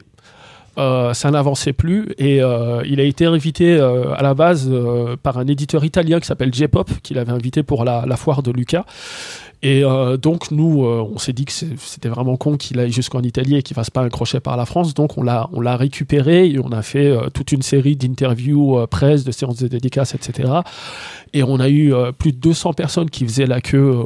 C'était sur le Virgin des Champs. Feu le Virgin. Feu le Virgin, voilà. Ouais. Euh, sur Virgin des, des Champs. Et, euh, et il s'est rendu compte qu'il y avait une vraie attente autour de sa série. Euh, Il y a une anecdote rigolote. Il y a une lectrice qui est arrivée et qui l'a demandé en mariage et qui fait Moi, je veux vous épouser parce que si je suis votre femme, je saurai avant, avant tout le monde ce qui va se passer dans la suite du vois, c'était marrant, c'était super marrant. Il a reçu des cadeaux, il a reçu des dessins de fans qui avaient fait des, des dessins de Coinzol et tout. Il était super touché, il était super ému. Et comme en, en entretien euh, avec la presse, euh, tout le monde n'arrêtait pas de le harceler, de lui dire euh, c'est quand le tome 11, c'est quand le tome 11, et ben, il a pris conscience qu'effectivement il y avait une vraie attente autour de sa série à l'étranger et ça l'a ça l'a motivé à reprendre. Mm. Voilà. C'est bien, c'est une belle histoire. La série a changé de magazine entre temps, parce que la brouille avec le responsable éditorial était toujours présente. Elle a changé de magazine, mais elle a repris. Et du coup, c'est c'est génial de se Ouais. dire que grâce au public français, la série a, a repris. quoi. Il y a une, une rumeur euh, qui tourne euh, depuis, euh, depuis un petit moment chez, euh, dans, un, dans un milieu fermé des, des éditeurs Mm. sur, sur Kiun. Une rumeur. euh, une rumeur, comme quoi vous seriez euh, adossé. euh, Ah ouais, alors ça c'est marrant, c'est génial. C'est effectivement. on n'a pas arrêté de nous demander pendant très longtemps, pas qu'en France, au Japon aussi, euh, si on n'était pas financé par un mystérieux euh, gros éditeur ou Al-Qaïda ou j'en sais rien du tout. Non, c'est vrai, non, non, cette rumeur a même que- eu un nom d'ailleurs, mais oui, vas-y. Parce que, euh, parce que les gens n'arrivaient pas à croire qu'un éditeur qui sort de, de, de nulle part arrive à s'imposer sur le marché français du manga comme ça. Et donc il y a des gens euh, qui ont commandé euh, nos statuts, qui ont commandé nos comptes euh, pour euh, savoir s'il n'y avait pas un, un mystérieux investisseur caché. l'homme de Et, et en fait, non, non. Kiyun, ça a toujours été Cécile et moi. On est actionnaires à 50% chacun. Et, et au contraire, on est assez. On est assez frileux et comme on a toujours tout fait à deux depuis le départ, on n'a jamais été très euh, ravis à l'idée de partager la destinée de la boîte avec euh, qui que ce soit. Parce que la force de Kiyun euh, aujourd'hui, ce qui nous... on arrive à faire ce qu'on fait aujourd'hui et on fait ce qu'on fait aujourd'hui parce qu'on est les seuls maîtres à bord. Si on avait un contrôleur de gestion au-dessus de nous ou un, ou un patron à qui rendre des comptes et qu'on allait le voir en lui disant euh, bon alors pour Judge ce qui serait vachement bien ce serait de faire une campagne de 4 en 4 par 3 dans le métro parisien. Ça va coûter bon ça va coûter quelques dizaines de milliers d'euros mais, euh, mais mais je suis sûr que euh, on retombera sur nos pattes à la fin. Bon, Bah, j'ai pas de chiffre à te donner, mais le type, je le type Oui, nous rigolerait, hein. il nous rigolerait au visage. Oh, et, et au final, c'est nous qui avons raison. Parce que parce que ça marche plus que très très bien, que le titre a été plus que très très bien rentabilisé et que on prend des parts de marché. Donc voilà, euh, a priori la, méthode fonctionne, mais c'est une méthode qui fonctionne parce qu'on est dans cette euh, dans cette euh, dans ce type de structure là où on est les, on est fan de ce qu'on publie, on est convaincu par ce qu'on achète et, euh, et on a envie de le défendre comme on a envie de le Vous faites défendre. les choses au feeling et euh, vous essayez de les faire intelligemment. euh. Ce qui veut pas dire qu'on se plante pas, hein. on se Mm. plante euh, régulièrement, mais euh, c'est pas c'est pas mathématique l'édition et c'est pas plus mal. C'est la, la magie du truc, c'est qu'il vrai y y a des choses qui marchent et des choses qui marchent pas. Comme il y a une légende comme quoi euh, tout fonctionnerait chez Kiyun. Non non, mais ça c'est pas c'est pas vrai. Ce Il y, a, serait il y a un chaudron, non? ce serait, ce, serait, ce serait facile si tout fonctionnait, mais comme euh, tous les éditeurs, on a, euh, on a des titres, il y en a sur la table, là, euh, des que j'aime beaucoup et qui marchent pas, Amanchu, Wolfsmund, euh, Run Day Burst, voilà. Barakamon. Barakamon, tout ne marche pas. Mm. Tout ne marche pas. En l'occurrence, euh, en 2011, en mars, va sortir Amanchu. Exactement, exactement. Parce que pour le coup, c'est pas parce que ça marche pas ou euh, que euh, l'auteur a un historique euh, compliqué en France. Et en l'occurrence, euh, Amanchu euh, Oui. Amano, Bah, euh, Ah oui, il y avait Aria- déjà eu il y Aria. avait eu Aria et qui ça avait été été, arrêté. ça avait été un four complet. Nous, on considère qu'il n'y a pas de malédiction. Euh, c'est pas parce qu'un auteur n'a pas vendu avec sa première série qu'il ne vendra pas avec la, la seconde. Et euh, l'inverse est vrai aussi. C'est pas parce que la première série d'un auteur s'est vendue que la, la- suivante ne se vendra pas. Donc parfois ça marche, parfois ça marche pas. Euh, Amanchu, ça a pas plus marché que Aria. Donc malheureusement pour Kozuya Amano, ça s'est ça s'est confirmé. Mais on a plein de contre-exemples dans le catalogue d'auteurs qui n'avaient pas marché une première fois et qui ont fonctionné par la suite. On est euh, un Keisambe par exemple, euh, Kamiyadori ou Testaroto, c'était pas c'était pas des belles ventes. Euh, L'île de Hozuki, ça a été un carton. Dimension W là qui est tout récent, le roi des ronces, c'était pas ça du tout. Nekoten, c'était pas ça du tout. Et pourtant, c'est un excellent auteur qui mérite d'être connu. Dimension W, ça cartonne. Goggles, qu'on a sorti au mois d'octobre dans la collection Latitude. Undercurrent, son œuvre précédente, qui est un super manga qui est paru chez, chez Medine. Chez, euh, chez Kana, Euh, c'était 1500 exemplaires en 10 ans. Mm. Et nous, là, on en est à plus de 8000 exemplaires en, en deux mois et demi. Mm. Donc, il n'y a pas de malédiction. À partir du. Chaque, chaque série, c'est une nouvelle rencontre avec le public, de toute Mm. façon. Et, euh, C'est vrai qu'il y a des auteurs qui sont plus difficiles à imposer parce qu'ils ont un, un trait particulier ou des euh, thématiques particulières. C'est vrai que Bright Stories, quand, sur le papier, c'est un manga sur euh, les tribus euh, de l'Asie euh, euh, centrale euh, à la fin du 19e siècle. Dit comme ça, ça fait pas rêver les foules. Ça fait pas rêver les foules, C'est pas très sexy. c'est pas très sexy. Il n'y a pas de pouvoir. Mais il n'y a pas de pouvoir, il n'y a pas de cheveux oranges qui se dressent sur la tête. Il n'y a pas des Mais c'est, time. mais c'est un manga exceptionnel et nous on était persuadés qu'à partir du moment où les gens euh, faisaient l'effort de se pencher dessus et de le lire, ils allaient accrocher. Et euh, c'est un manga qui en plus a quelque chose d'universel. Ça s'adresse évidemment aux fans de manga, mais pas que. C'est typiquement le genre de bouquin que, euh, euh, que vos parents peuvent, peuvent lire sans aucun problème et se retrouver, et se retrouver dedans. Et là, c'est pareil. Euh, Kaoru Emma, chez Kurokawa, ça n'avait pas, pas pris du tout. Donc voilà. En tout cas, on s'interdit pas de faire des auteurs qui n'ont pas marché par le passé. Euh, on s'interdit pas euh, de, euh, de ne pas faire euh, des nouvelles séries d'auteurs qui ont cartonné chez nous. Euh, un exemple, euh, l'auteur du a fait plein de séries euh, autres que Blatt auxquelles on n'a pas accroché et qu'on publie pas. Donc voilà, chaque nouvelle série, c'est une, euh, une rencontre. Et Run Burst, qui est un titre que je trouve euh, exceptionnel de fraîcheur et de dynamisme, n'a pas marché. Mais on retente quand même notre chance avec l'auteur. Parce que sa nouvelle série, elle est incroyable. Et que si ça se vend pas, ça se vend pas. Tant pis. J'ai envie de dire tant pis. Mais nous, on, voilà, on, Vous êtes on essaiera en tout cas. dans, dans cette logique euh, qui, qui se perd de plus en plus dans l'édition, euh, de dire bon bah on a des titres qui se vendent très bien, qui fonctionnent très bien, et à côté on fait des paris qui, quoi qu'il arrive, De toute façon, c'est un équilibre. Voilà, c'est un équilibre. Euh, tu, tu pars du principe que le, le problème de, de l'édition dans sa globalité, c'est que euh, on part du principe qu'il y a un risque calculé pour tous les titres et que pour tous les titres, il va y avoir un budget marketing qui sera de, selon les boîtes, 3%, 4% ou 5% des ventes prospectées euh, au global.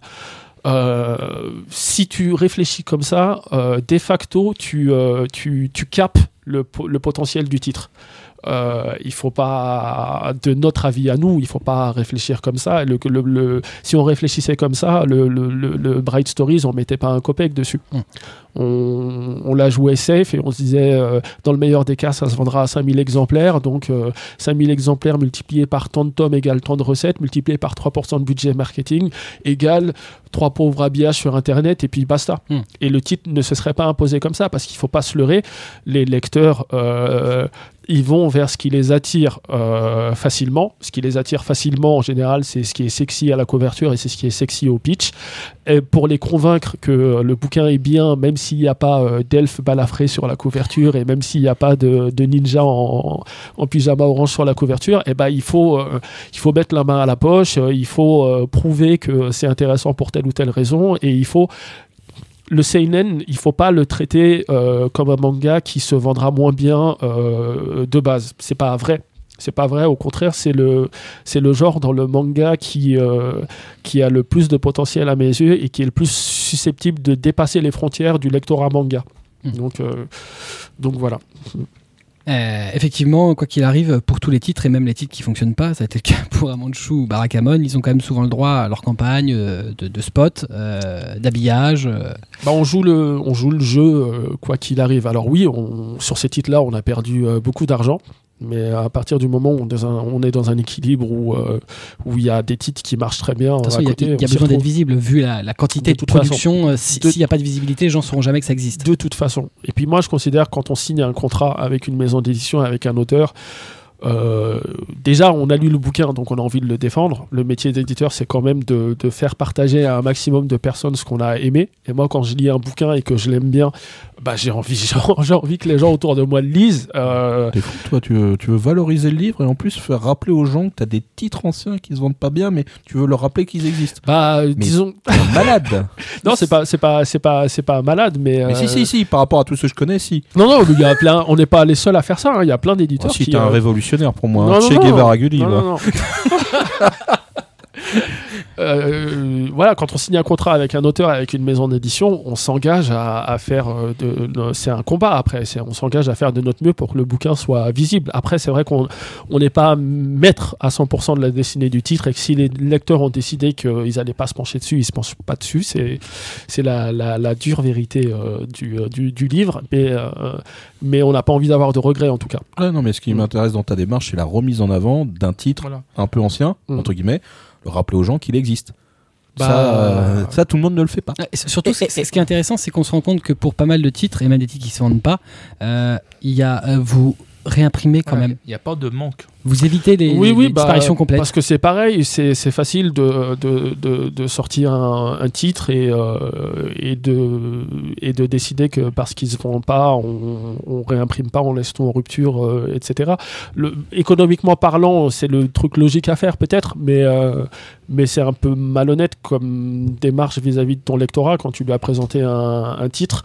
Euh, il faut faire en sorte qu'il soit disponible au moins jusqu'à la fin de la publication Ah, du titre. Il y a, peut-être aussi une question de confiance finalement. C'est euh, moi personnellement, si je vois un éditeur, euh, je j'en citerai pas, mais euh, j'en ai un très bien en tête. euh, je- qui euh, sait pas ce que c'est que la réimpression de, de- de volume et on va se retrouver avec des trous partout, euh, bah, ça- quelle confiance on a dans cet éditeur-là? Il y a quand même beaucoup de gens aujourd'hui, on s'en rend compte, qui ne veulent plus acheter les volumes 1, 2, 3, qu'attendent qu'il y ait euh, bah, 5 volumes, 10 volumes qui soient sortis. Le problème, c'est qu'aujourd'hui, sur le marché, bah, quand il y en a, quand il y a, quand il y a 10 volumes de sortie, souvent, il y a X volumes voilà, de les voilà, premiers, tu les as pas qui sont plus disponibles. Ce qui n'est pas le cas chez Kiun. Chez Kiun, moi, j'ai pu acheter des titres des millénaires plus tard qui n'étaient pas forcément des, des gros Bah succès. là encore, c'est un choix. Parfois, ça fait très mal au portefeuille quand on réimprime un titre et qu'on sait qu'il va être lu par euh, 100 personnes. Ouais, mais en même temps, euh, c'est super bon pour l'image de que marque. c'est, euh, important de laisser les on- séries vivantes jusqu'à leur fin, au On, moins. on a confiance dans le, on a confiance dans l'éditeur. Et je vais, je vais vous monter un petit mausolée Mais et non. puis avec une petite bougie. Euh, merci. Donc tu, penseras, non, mais là, je, mon cœur de libraire parle. Tu sais, il tu vibre. penseras à laisser la photo de ton passe Navigo Voilà, pour qu'il ouais, puisse euh, prier Voilà. devant ce soir. Voilà. Ce soir, je, je te ferai une obole. Voilà. Mais là, en- encore une fois, on a de la chance parce qu'on est euh, dans une configuration où on est les seuls maîtres à bord. C'est vrai que euh, les, les, euh, les éditeurs de manga, ils sont pas euh, méchants. Euh, ils sont fans de ce qui. On a de la chance. On est dans un marché où la plupart des directeurs éditoriaux, c'est des, euh, c'est des fans de manga, c'est des fans de Japon. Ils croient en ce qu'ils font et ils défendent ce qu'ils font. Mais souvent, ils sont dans des structures où, euh, où on fait du manga, on fait de la bande dessinée franco-belge, on fait du comics, parfois on fait du livre, on fait plein d'autres choses. Et Ils euh, sont pas décisionnaires de tout. ils sont pas décisionnaires de tout et euh, les gens qui sont décisionnaires ils sont euh, ils, tiennent une, chiffres. ils tiennent une entreprise, ils ont des tableaux Excel et puis euh, si euh, si ça fait pas sens d'eux, bah ils réimpriment Oui, pas ou ils font pas. Ils C'est euh, peuvent pas faire ça au coup de cœur. c'est pour ça que c'est- très important quand même, je pense, de dire aux lecteurs Oui. que euh, que alors évidemment eux ils se sentent floués, c'est le consommateur le final. Donc quand une série est interrompue, quand une série euh, est pas réimprimée, ils se sentent ils se sentent floués et c'est normal, c'est le consommateur final. Mais c'est vrai que c'est pas euh, c'est pas de la c'est pas forcément de la faute des, des gens qui travaillent euh, le, le manga en, question. Non, mais par exemple, il y a tellement pas de rupture chez Kiun, et ça, je peux le dire, euh, que qu'on n'arrive pas encore à trouver des tomes de X série à 60 euros. Tu vois ça. Ah, Non, non, mais ça, justement, c'est ça qui est intéressant. Parce que là, c'est ce que provoquent les, les éditeurs qui ne on réimpriment fait pas on fait pas vivre les vendeurs sur eBay. Bah voilà, c'est ça. Et rien que pour ça, bravo les gars. Franchement. Amazon Marketplace. C'est juste génial. Continuez, hein, je suis avec vous. Demain, je défile pour vous. Voilà. Mais un jour on sera racheté par un gros capitaliste et tout ça serait terminé. Ouais, mais ce jour-là, euh, je, je dirais autre chose. On reprend donc le cours euh, de notre euh, chronologie, euh, toujours en 2011, en juin. Euh, donc c'est la sortie du deuxième euh, titre de l'auteur de Doubt, très attendu forcément vu le Mm. succès du premier, Judge. Mm. Euh, et tu en as parlé tout à l'heure, euh, c'est aussi donc le même mois la sortie de Bright Stories, Ouais. un titre euh, dans lequel à peu près personne croyait. Mm. On doit être à peu près là-dessus. C'est euh, Nous, on nous avait déconseillé de le faire à l'époque, je me rappelle. Qui- mais euh, un- bah non, je ne veux pas citer de nom, mais il y a des, confrère, ouais, euh, des confrères qui nous disaient Moi, si j'étais toi, je le, je, le, je le ferais pas. Mais, euh, mais bon, on est Ouais. content de l'avoir fait pour va falloir que. Euh, non, mais en fait, vous êtes un peu têtu quand même. Non, mais c'est pas têtu, c'est que on, on a des on a des goûts, il y a des Mm. choses qui nous plaisent et Bright Stories c'est euh, c'est un des bouquins en 10 ans de Kiyun euh, où euh, quand on est éditeur en fait et qu'on lit euh, des, dizaines voire des centaines de mangas par mois, on, on les lit pas de la même manière que le lecteur lambda, c'est-à-dire qu'on on décrypte tout. On décrypte le style de l'auteur, on se dit euh, est-ce que ce bouquin va rentrer dans telle case, est-ce que ça va s'adresser à tel public, comment on va le marketer, est-ce que ça va pas être compliqué pour telle ou telle raison On le lit, on le lit différemment, quoi. On dissèque le livre plus qu'on le lit. Et euh, les, euh, les chefs-d'œuvre, pour moi, c'est des bouquins qui arrivent à me faire sortir complètement de cette, euh, de, de, de, cette lecture professionnelle et où je suis juste un, lecteur. J'ai oublié.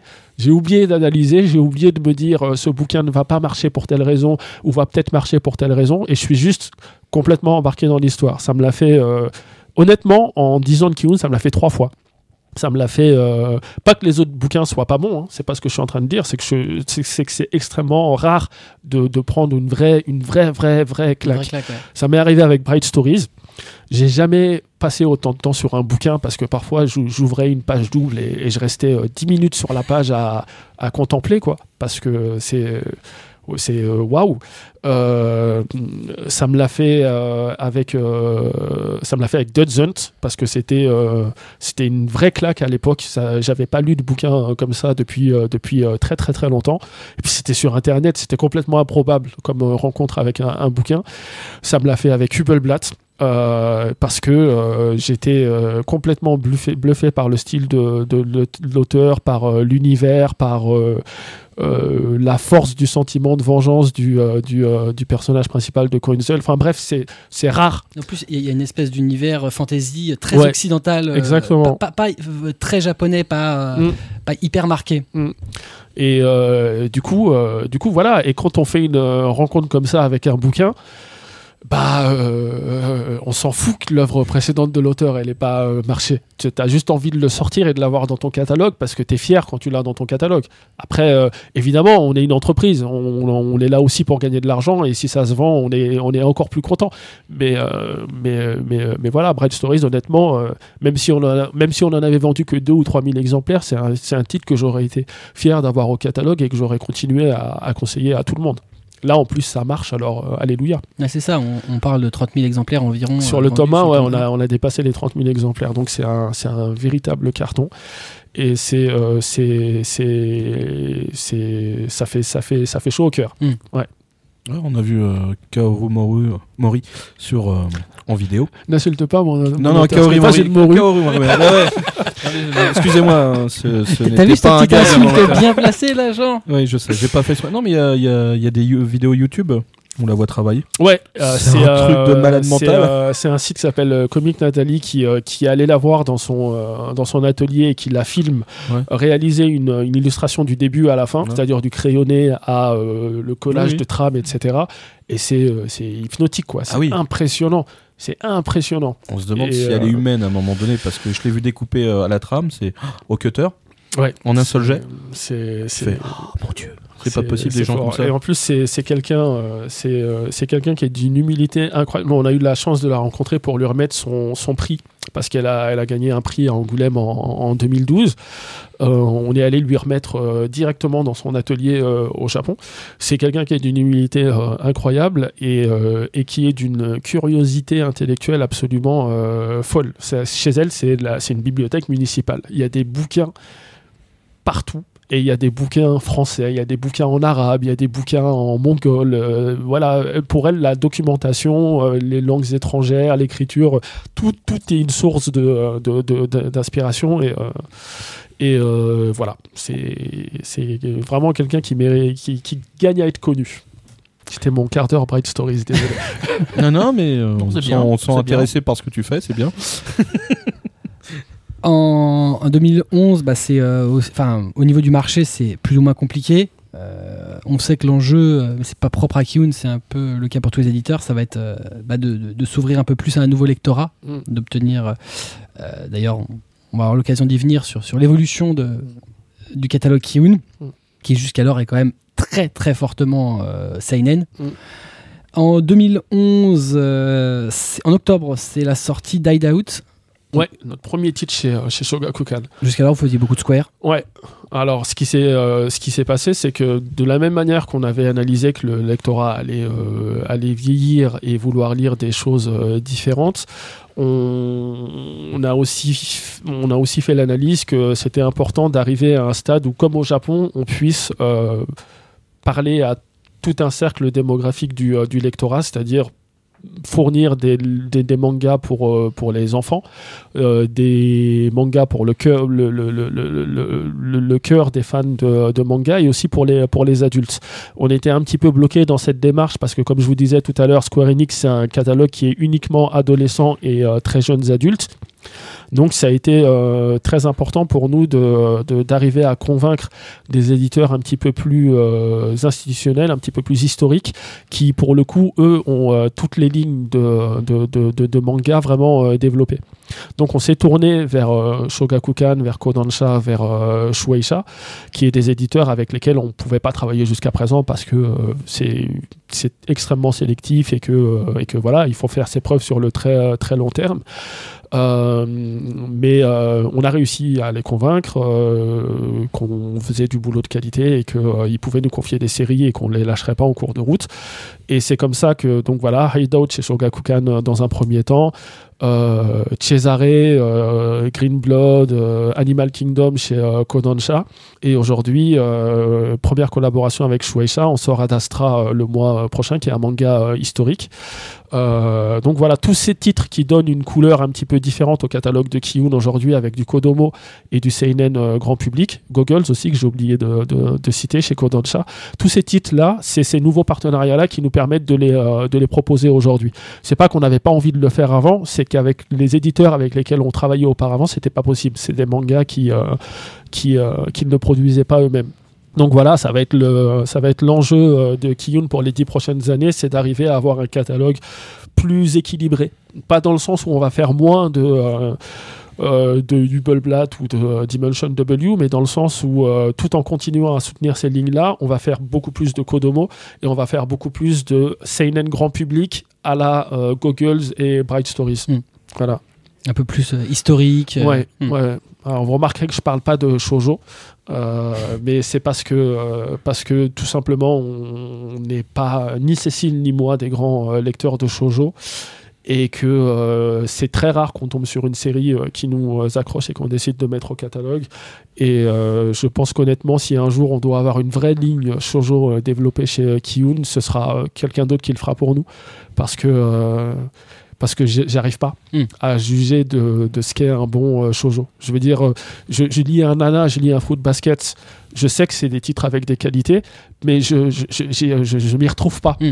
Donc euh, je Tu saurais pas comment les ce serait, ce serait malhonnête, ce serait un peu malhonnête Mm. de, comme démarche éditoriale de ma part. Je j'adhère pas suffisamment au genre pour, euh, pour en proposer à mes Et lecteurs. puis de toute façon, Kiyun euh, est quand même, enfin, vous ressemble énormément euh, à toi et à Cécile. C'est euh, Ouais, ce que vous aimez. Il faut pas que ça devienne un- une tare non plus à très long terme. C'est-à-dire qu'on peut rester dans une démarche où il y a des vrais choix éditoriaux et des vrais choix euh, de qualité par rapport au catalogue, euh, même s'ils sont pas faits par euh, Cécile ou moi.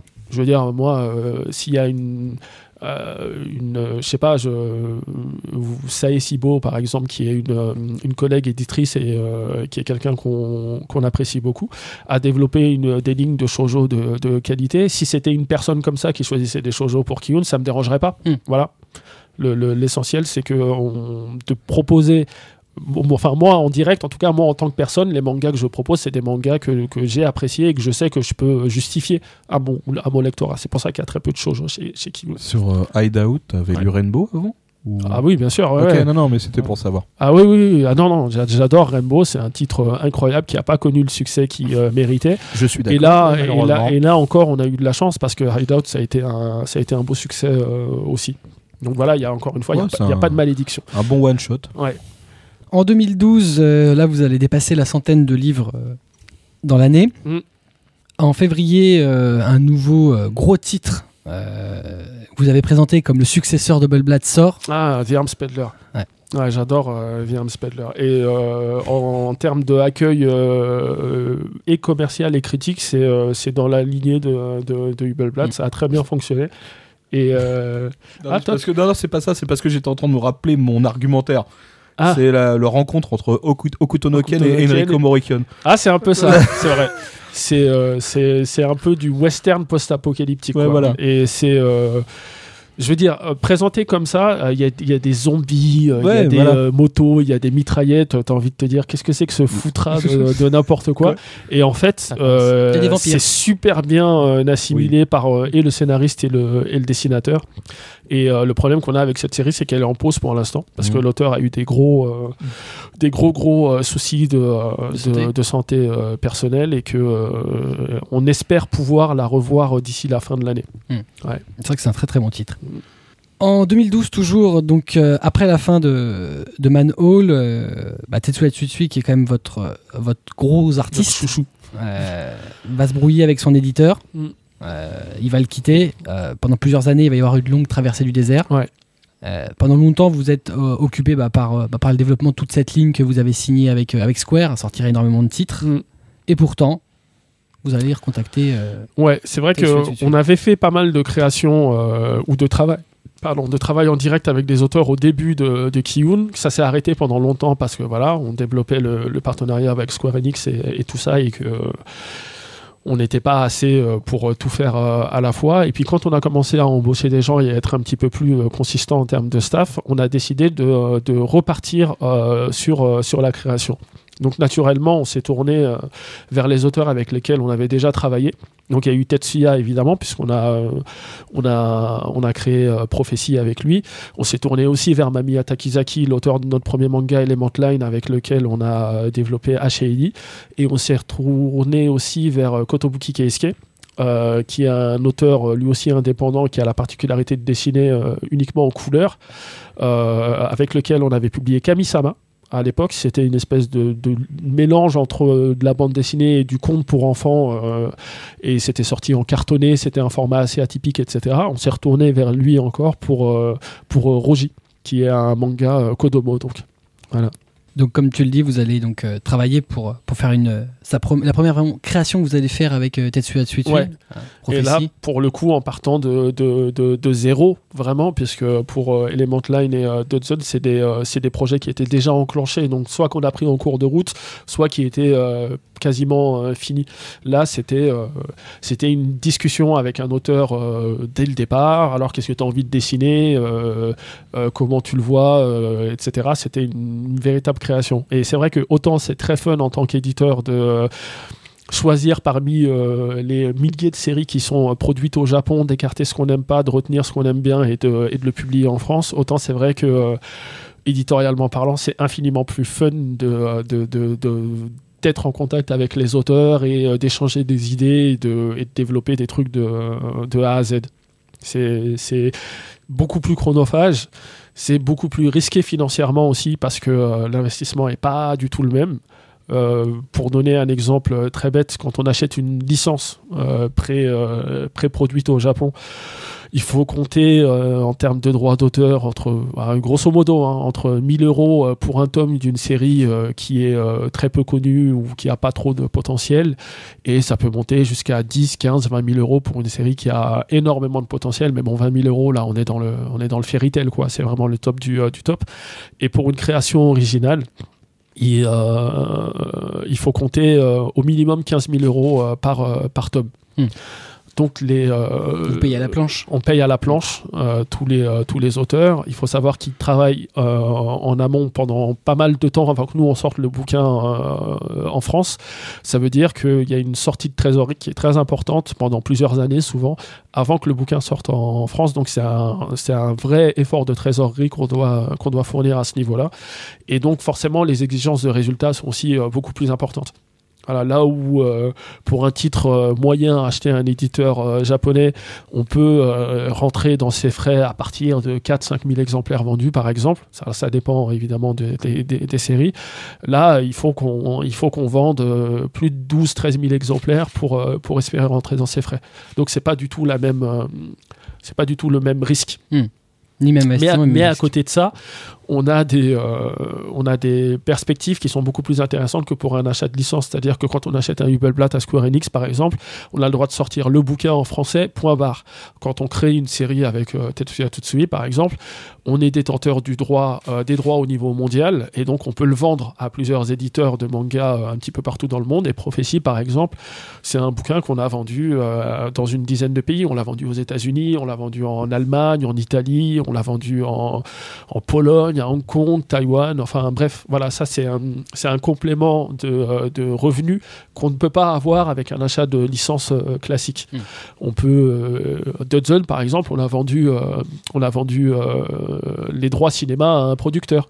Alors, c'est juste une vente d'options. Euh, dans 99% des cas, ça aboutit sur rien du tout. Mais c'est une entrée d'argent quand même. Et c'est super flatteur euh, pour nous, l'éditeur, et pour l'auteur surtout, de voir qu'il y a, il y a des producteurs étrangers qui s'intéressent à son travail et qui sont prêts à parier un minimum dessus. Donc voilà, ça, ça donne plein de, de possibilités de développement euh, qu'on n'a pas forcément avec l'achat de licence classique. D'autres perspectives, Mm. effectivement. Euh, toujours sur Prophétie, anecdote rigolote, la Shueisha, qui est quand même le plus gros éditeur de manga, euh, va entrer en contact avec euh, l'auteur et vous Mm. Après qu'on ait commencé à développer le, projet justement, et euh, c'était dans le cadre d'un nouveau euh, lancement de magazine chez eux qui s'appelle le Jump Kai. Ils cherchaient des auteurs et ils ont contacté euh, Tetsuya et, euh, et lui ont demandé alors est-ce que ce serait possible de publier Prophétie chez, chez, chez nous dans le Jump Kai. Et donc on s'est retrouvé dans cette situation un petit peu flatteuse pour nous où on autorise la Shueisha à faire quelque chose. Tu vois? En temps normal, c'est plutôt dans le sens inverse. Et c'est vrai que quand on, euh, quand on valide des euh, la classe, promo, euh, quand on valide des, euh, des couvertures ou des choses comme ça, c'est, euh, c'est, euh, c'est, ça fait plaisir. Et dans ce cas-là, c'est la Shueisha qui vient vous voir ou c'est vous qui allez voir la Shueisha? Euh, quand tu veux dire pour euh, Ad Astra par exemple, quand on a Non, commencé à là, travailler pour le eux coup, pour euh, justement pour le bouquin. Non, non, c'est eux qui sont, c'est eux qui nous ont contactés directement. Parce que généralement, il faut se rendre dans les bureaux. Bon, il y a toujours ce. ce Non, ils nous ont contactés par mail, ça s'est Ouais. fait très naturellement, et puis après on a rencontré le, le responsable éditorial. Non, du- parce que généralement, c'est un peu compliqué d'aller chez eux. Il faut leur montrer. Ouais, non, non, ça s'est ça s'est passé de manière très naturelle. Ouais, pas de pas de problème. Voilà, C'est bien ça. voilà. En octobre 2012, euh, donc euh, un an à peu près après la sortie du tome euh, en version normale, Mm. va sortir Bright Story dans la collection Latitude. L'attitude, ouais, tout à fait. Qui est pile poil justement dans l'idée de développer euh, une collection de mangas qui s'adresse pas forcément aux lecteurs de manga, mais, euh, mais plus aux lecteurs de bandes dessinées franco-belges, de euh, Taniguchi, de romans graphiques. C'est-à-dire des gens qui, euh, qui lisent pas de manga. Euh, mais qui sont pas forcément allergiques ou du moins qui savent pas qu'ils sont allergiques ou pas. pas sont Voilà, allergiques. Exactement et qui euh, c'est parti d'un constat très simple en fait, c'est que euh, pour nous le seul auteur de manga véritablement mainstream en France, c'est Taniguchi. C'est-à-dire qu'il y a des gens euh, qui ne lisent pas de manga mais qui lisent du Taniguchi. C'est le seul qui est établi en tant qu'auteur à, à part entière et que tout le monde, euh, tout le monde connaît. euh, tout le monde peut lire euh, sans aucun problème. Il a presque dépassé le cadre du manga quelque part. Et euh, c'est un auteur qui a vendu plus d'un million d'exemplaires de ses œuvres en, France, donc c'est pas seulement critique, c'est aussi un vrai succès commercial. Et, et nous, on a toujours voulu dépasser euh, le cadre du lectorat de manga. C'est pas qu'on n'aime pas le lectorat de manga, hein, c'est grâce à lui qu'on est là aujourd'hui.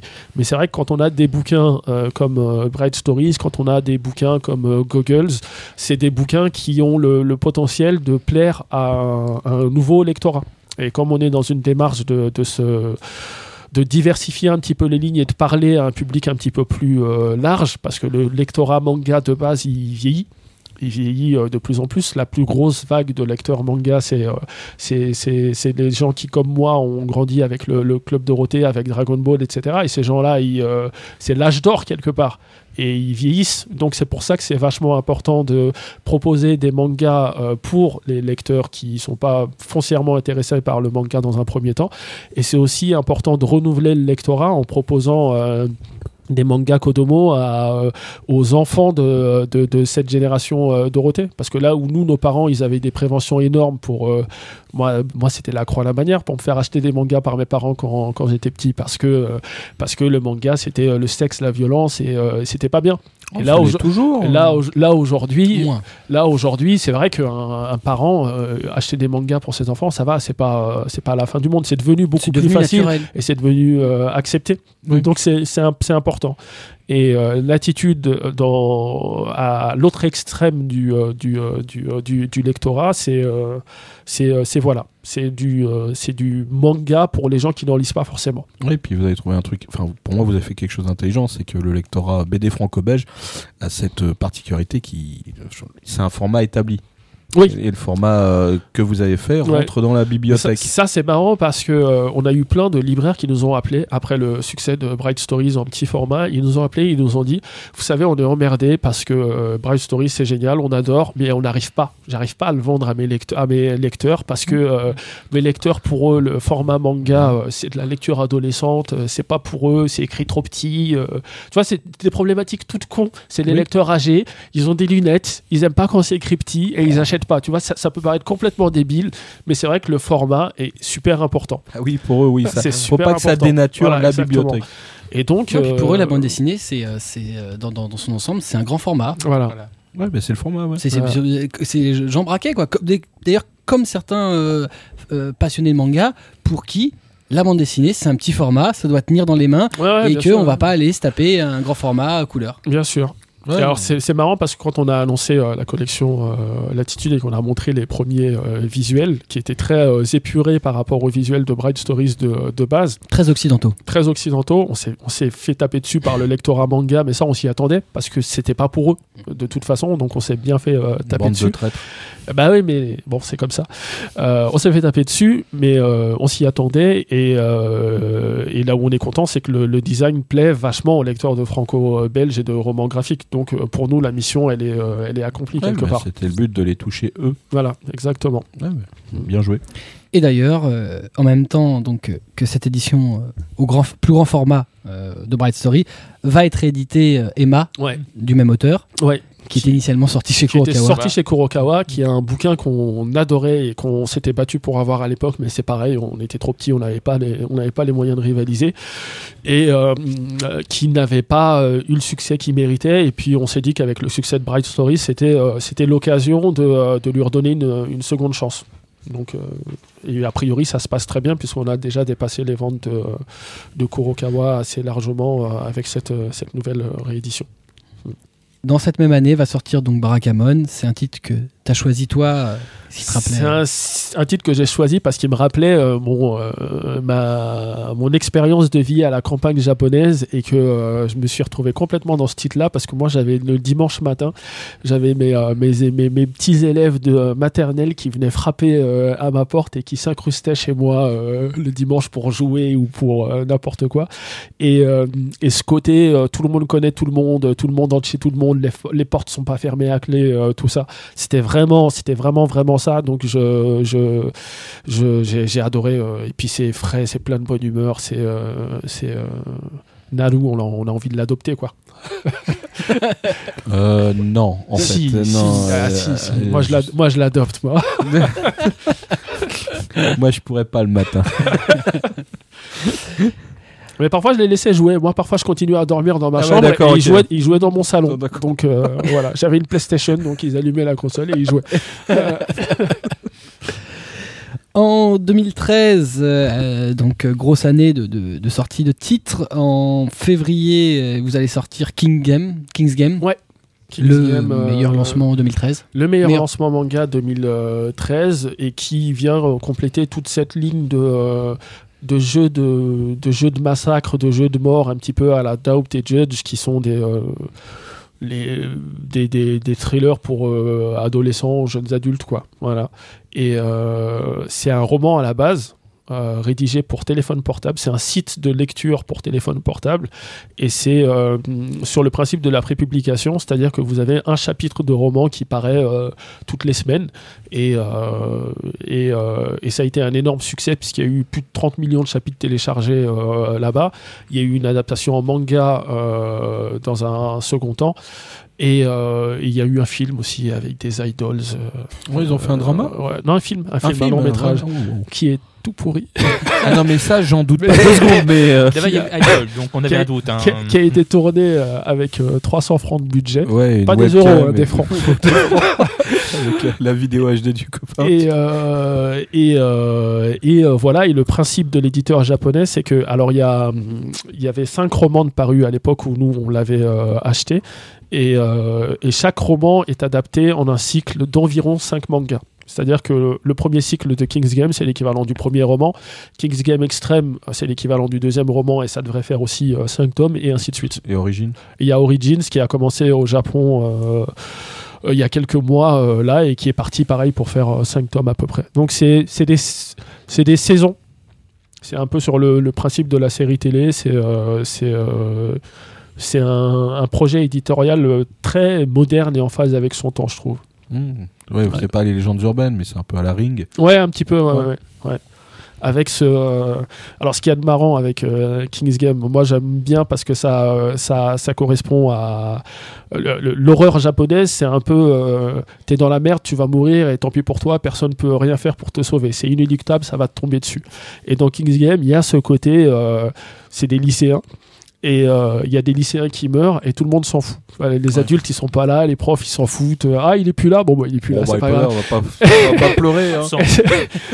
C'est un, parti pris qui moi me pose pas de problème, mais c'est vrai que c'est très, euh, c'est très, euh, ça se retrouve très souvent dans l'horreur japonaise. Ouais. La finalité, c'est que tu vas mourir. La finalité c'est que tu vas mourir, exactement. Et en l'occurrence, euh, il, me- il meurt, il meurt beaucoup. Euh, Il commence pas à spoiler. Hein. Non, enfin, il y a des gens qui meurent. Voilà, dans, un jeu, gens. dans un jeu de massacre, c'est la moindre. C'est- pas faux. C'est comme si je disais qu'il y a des gens qui meurent dans le jeu d'enfants. Bah non, il y a des gens qui meurent. Oh le spoil En mars, donc le mois suivant, euh, sortira le premier tome de Cesare, ouais, qui est votre premier titre du catalogue qui Kodansha. est notre premier titre du. du euh, cat- alors, alors, techniquement, notre deuxième, mais notre premier vrai, parce que le premier, c'était euh, la suite de Blood Alone, en fait. Parce que la série a changé euh, d'éditeur entre ASCII Media Works et Kodansha. Mais c'est notre première euh, nouvelle série chez, chez eux. Et c'est un titre dont on est super content parce que. Quand on a demandé à, à Kodansha euh, les, les droits, quand on a fait notre offre, ils nous ont fait euh, Vous êtes sûr? Parce que euh, Cesare, c'est le titre qu'on n'arrive pas à vendre depuis, euh, depuis des années. Quoi. On essaie de le refourguer à tout le monde et personne n'en veut. Et ouais, quand même. Il Non, honnête vrai. le gars. Non, mais il est il, honnête. le dit, il, il le dit. Tous les éditeurs français qui sont venus, on leur a envoyé euh, une tripotée de, de filles et Non, rien à ils, faire. y, ils y- ils y arrivaient pas, ils n'arrivaient pas à le vendre. Et c'est vrai que euh, la, la- la couverture de l'édition euh, japonaise, il faut savoir, c'est euh, c'est tout blanc. Et il y a écrit Cesare, euh, le, le, le- le nom de l'auteur Ouais, et euh, point final. C'est vraiment cela, tout blanc. Voilà. C'est-à-dire qu'au Japon, c'est positionné euh, comme un livre d'histoire et Fuyumi Soryo, c'est une, c'est une mangaka qui a vendu des millions d'exemplaires. Donc, ils peuvent se permettre de prendre ce genre de risque-là et de mettre ce genre de bouquin dans le rayon manga sans que ça choque personne. Nous, en France, tu sors un bouquin comme ça, euh, c'est du suicide, euh, c'est le suicide euh, direct, quoi. Tu, tu ne peux pas. Donc, la première démarche qu'on a eue quand on s'est intéressé au titre, parce que en dehors de la couverture qui était effectivement très austère, le contenu, lui, est super. C'est et en plus, on a le lectorat français, la Renaissance italie- italienne, l'histoire des Borgia, la jeunesse de Cesare Borgia. Sur le principe, c'est quand même quelque chose qui peut intéresser beaucoup de gens en France. Et puis il y a eu les Borgia. Et voilà, il y a eu des séries télé, etc. Et là encore, que les lecteurs de, de manga. Donc nous, notre euh, démarche sur ce titre-là, ça a été de dire à Kodansha qu'on était très intéressés, mais qu'on avait envie de, euh, de retravailler les, les, les- Ouais, des couvertures. nouvelles couves. ouais, Voilà. Et euh, ils, ont, ils, ont été, euh, ils ont été super euh, à l'écoute, super cool, et ils ont accepté. Et c'est vrai que les, les, les couvertures, là, aujourd'hui, sont quand même... euh, moi, je les trouve très sexy, personnellement. En tout cas, comparé à la version japonaise, c'est... C'est que mieux. On peut, on peut faire toujours, que mieux dans ce cas-là. C'est- pas forcément mieux dans le sens où Cesare marche très bien au Japon et ça marche très bien avec le lectorat japonais. Ouais. C'est juste que c'est plus adapté à ce que À notre marché. à, à notre marché. euh, Mais ils vous ont pas dit, euh, on peut pas récupérer vos couves Non, non, bah non, non, ils sont très contents des résultats de leur édition chez eux, donc il n'y a, pas de- y a pas de problème.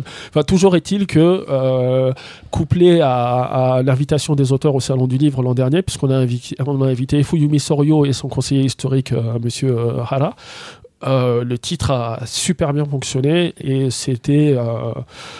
Euh, c'était euh, Bah, sur euh, l'ensemble sur l'ensemble de la série, c'était le, euh, le troisième meilleur euh, lancement manga de l'année euh, Ouais. 2013. Ah bon, quand un quand t'as une étiquette Historia sur ton bouquin, euh, Bah, c'est- ça, c'est pareil dans le, le- le but de, de chercher des lecteurs, euh, pas seulement parce qu'il y, a- il y avait un petit cœur de fans de Fuyumi Serio qui avait découvert le shoujo avec Mars et qui avait été marqué par la lecture de, de Mars et dont on savait qu'ils allaient euh, probablement se pencher un minimum sur, euh, sur Cesare. Euh, mais euh, mais c'est pas c'est pas un auteur extrêmement identifié par le lectorat Mhm. manga sinon en dehors de ça Euh, donc c'était important vu le sujet du bouquin et vu le lectorat auquel on pouvait s'adresser avec un, un thème comme celui de, de la jeunesse de Cesare Borgia de bah voilà on est allé naturellement voir euh, Historia qui est le plus gros euh, mensuel euh, français magazine euh, consacré à l'histoire et puis on leur a fait lire le bouquin ils ont accroché et puis ils nous ont fait une recommandation donc ça ça je sais que le, le lectorat le lectorat de manga de base en général il n'aime pas les stickers euh, télé Télérama recommande Non, Historia ou euh, euh, c'est Métro euh, c'est du tout bon. c'est du voilà C'est surtout sur le vernis sélectif qu'on n'aime pas. Ouais aussi. ah oui il faut pas que, de toute façon euh, la règle de base c'est qu'évidemment il faut pas que ça abîme le bouquin parce que Il sinon faudrait euh, que t'expliques ça à certains. Mais bref. Enfin, voilà, en général, ils sont pas très fans de ce genre de, de stickers-là, mais pour le public qui est euh, visé, pour le grand public, c'est c'est des noms qu'ils connaissent, c'est Ah des marques qui, euh, qui leur parlent. Donc c'est Ah non, mais euh, ce sticker, c'est pour les ça- gens ça- qui ça- qui ça iraient pas sur le contribue manga au- de base. voilà, Voilà, c'est très bien. ça contribue au, au succès du, euh, du titre en tout cas. Donc voilà, on est euh, très content. Kodansha est très content parce qu'ils attendaient rien du tout du titre et ils pensaient qu'on allait se gaufrer. Donc euh, tout le monde est content, c'est super. En avril, on- tu en parlais tout à l'heure, vous aurez sorti donc euh, le deuxième, euh, la deuxième série de vos créations avec H.L.I. Ouais. En juillet, vous allez euh, sortir quelque chose auquel on s'attendait pas jusqu'à l'annonce. Euh, c'est la sortie de la mélodie de Jenny, Ah, alors le là, ouais. premier des trésors de Ouais, Tsukasa les Ojo. trésors de Tsukasa Hojo. Après que- tant d'années à, à penser que Oh, qu'il y avait cette fameuse rumeur comme quoi tous les titres de Tsukasa Ojo n'étaient que forcément chez un éditeur. Ça c'est génial parce que bon, moi déjà historiquement euh, Tsukasa c'est euh, euh, c'est une idole absolue. City Hunter c'est probablement le manga qui m'a le plus marqué dans ma dans ma dans ma jeunesse et j'ai toujours toujours toujours rêvé de l'avoir au catalogue. Et effectivement il y avait cette rumeur qui disait que le catalogue Tsukasa Hojo dans son intégralité c'était pour Panini. Et c'était euh, c'était comme ça. Et puis euh, un jour, euh, dîner avec notre agent au Japon et puis on parlait de Tsukasa Hojo, je sais plus trop pourquoi. Je disais quel dommage quand même, qu'est-ce que j'aimerais bien ressortir euh, la mélodie de Jenny euh, sous un rayon de soleil et compagnie en France parce que ils, ont été mis en arrêt de commercialisation assez tôt chez Tonkam puisque Tsukasa Hojo a, a quitté la Shueisha, a récupéré ses droits, euh, donc voilà, c'était plus disponible pendant très longtemps et pour le coup c'était vendu très cher sur, sur eBay. Donc voilà, quel dommage de ne pas pouvoir ressortir ces, ces bouquins-là. Et là, l'agent me regarde et me fait Bah, tu peux, hein, il suffit de faire une offre. Hein Et je Ouais, fais- je fais, super. Pardon, mais je croyais que. euh, mais non, euh, pas du tout, il n'y a pas de problème. euh, euh, je pense que si tu fais une offre, euh, ils l'étudieront. Et puis euh, voilà, tout On bêtement, menti. tout bêtement, on a fait notre offre. Et puis, euh, et puis euh, North Stars Pictures, le, le représentant pour les droits de Tsukasa Hojo, a répondu favorablement. Et, euh, et on a sorti euh, donc euh, toutes les histoires courtes de, de, de Tsukasa Hojo. Et ça, c'est euh, c'est un, un vrai euh, rêve de gosse qui se, qui, se, qui se réalise. Et alors, c'est marrant parce que, comme dans le catalogue de Kiyun, on a, on a à 90% que des titres qui sont pas connus au Japon et qui font des gros cartons euh, en France. À chaque fois que je retourne dans ma ville de campagne à Misasa et que je vais voir mes potes et qu'ils me font alors alors euh, Kiyun qu'est-ce qui se passe? Qu'est-ce que tu publies? Et que je leur fais ouais Hubelblatt c'est génial. Ils font pardon? Ils connaissent rien. Ils connaissent rien de ce qu'on publie. C'est désespérant. Et là et là j'ai pu j'ai pu aller les revoir et leur dire Tsukasa Hojo ça le fait quand même. Et là tout le monde est tout le monde est d'accord. Tout le monde connaît. C'est paradoxalement c'est pas une grosse vente en France parce que c'est des euh, c'est des euh, c'est des euh, c'est des, c'est des petits titres en termes de potentiel commercial aujourd'hui. En tout cas, Sarojo, c'est plutôt un auteur d'avant que, que, que d'aujourd'hui. Mais, euh, mais c'est l'auteur le plus connu du catalogue de Kiyun au, au Japon. Voilà. Euh, disons que ses, ses œuvres de jeunesse, j'aurais vu, euh, bien voulu avoir son talent quand il était déjà pas très Ah, connu. tu m'étonnes. il, est- il, est- il a jamais été très manchot euh, avec un pinceau, euh, monsieur, monsieur Rojo. En 2013, euh, c'est pour l'anecdote, euh, on est sur un marché global de l'édition manga qui est en baisse de 10%, Ouais. globalité. Et bah, il y a un petit éditeur qui euh, fait de la résistance, un peu, hein, et qui lui est en fait aussi à 10%, mais à plus 10%.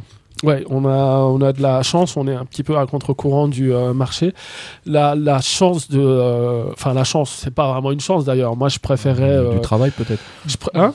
Du travail aussi. non? non, non, il y a du travail, mais enfin bon, la, ch- la chance de, de notre catalogue, c'est qu'on a, euh, on a énormément de ce qu'on appelle des middle sellers, c'est-à-dire des titres. euh, euh, on a plein de titres qui se vendent euh, bien à très bien. Entre, entre 10 000 et euh, 60 000 exemplaires.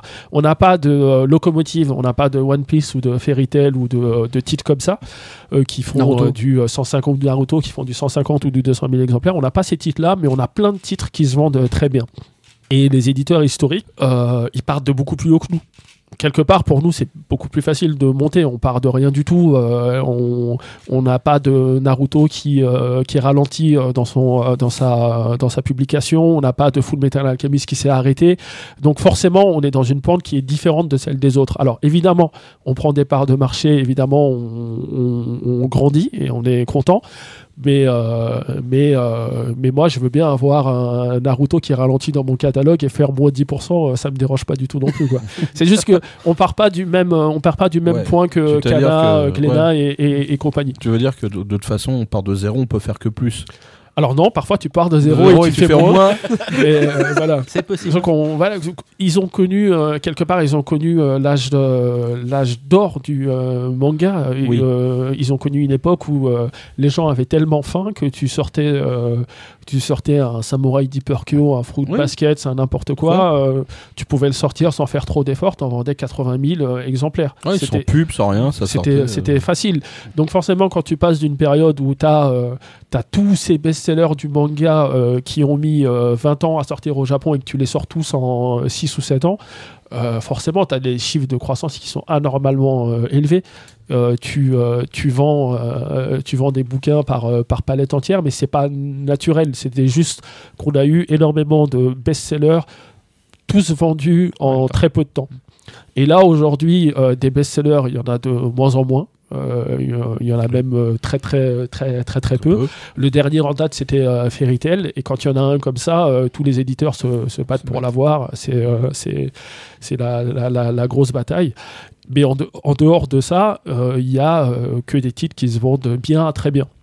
Donc euh, pour les gros éditeurs qui ont grandi euh, en ayant euh, à la fois GTO, Negima, Samurai Deeper Kyo, Death Note, machin et compagnie, forcément quand tu passes de ça à plus qu'un seul best-seller que tout le monde s'arrache, tu peux aller vers le bas de toute façon. C'est c'est la, la, la- le C'est le- voilà c'est l'évolution du euh, marché. Ça veut pas dire que le que le manga euh, va mourir et que les gens se sont désintéressés du manga. C'est pas du tout ça. On a aujourd'hui on a des rayons euh, qui sont implantés dans tous les points de vente. Tu peux entrer dans n'importe quel carrefour ou Auchan et trouver un rayon manga. Tu as des libraires spé partout. T'as voilà le manga en tant que genre est vraiment implanté dans le paysage éditorial français. Donc pas de problème de ce point de vue là mais voilà, on a rattrapé le Japon. Et comme on a rattrapé le Japon, on évolue à un rythme qui est un petit peu plus euh, normal euh, que jusqu'à présent. Ce qu'il faut se dire, c'est que jusqu'à présent, c'était anormal. C'était, c'était, c'était la fête du slip. C'était, c'était pas normal. Voilà. Je comprends. Et on arrive en 2014. 2014, donc année des 10 ans de Kiun. Ouais. C'est d'ailleurs de ça qu'on parle aujourd'hui. Euh, année aussi où du coup vous avez euh, décidé euh, de changer de logo Ah, le changement de logo. et de donc de, dans la même euh, de décliner donc euh, par collection. Ouais. Et cette nouvelle identité graphique, euh, ça va. fait réagir. Voilà. Alors, plusieurs choses. Euh, moi, déjà, euh, on s'y quand, on a, quand on a décidé de changer d'identité, on l'a fait pour plusieurs raisons. Euh, certaines que je peux évoquer là et d'autres qui sont plus de l'ordre de l'interne et du long terme. Donc, je ne vais pas dévoiler la stratégie de Kiyun à, à 15 ans. Dommage. que, voilà. Mais. Euh, Kiyun et son identité graphique euh, des débuts de Kiyun, c'est quelque chose qui avait été pensé et réfléchi euh, pour un type de manga particulier. C'était pour, euh, c'était pour du Hubelblatt, c'était pour du Doubt, c'était pour du, du Jackal, c'était pour du manga classe cool dans le temps moderne qui découpe et qui tâche et tout ça. Qui tâche? euh, Qui tâche, euh, ouais, il y, a des- il y a des taches de sang partout. Quoi. Euh, Ça, tu peux y mettre mais entre-temps, euh, Kiyun a pas mal euh, évolué. On fait aujourd'hui, on fait du Kodomo, on fait du seinen grand public. On a un, on a un catalogue qui est beaucoup plus diversifié. Et euh, cette identité graphique-là, elle collait plus avec le nouveau catalogue. Nous, on avait euh, anecdote à, un petit peu à la con, mais on a plein de parents qui viennent nous voir euh, au salon du livre ou à Angoulême, ou quand on faisait à l'époque on faisait Angoulême, et qui venaient nous dire euh, alors c'est vous les éditions Ion ou Ioun? Parce que tu vois ils avaient même pas tilté que le, le cas dont nous on trouvait qu'il était très classe, qu'il était découpé un peu comme un katana, etc. Ils n'avaient pas identifié que c'était un cas. Pour eux, c'était pas lisible. C'est lisible pour quelqu'un qui a les codes du manga et qui a les codes un petit peu asiatisants, mais pour un lecteur lambda, c'est pas clair.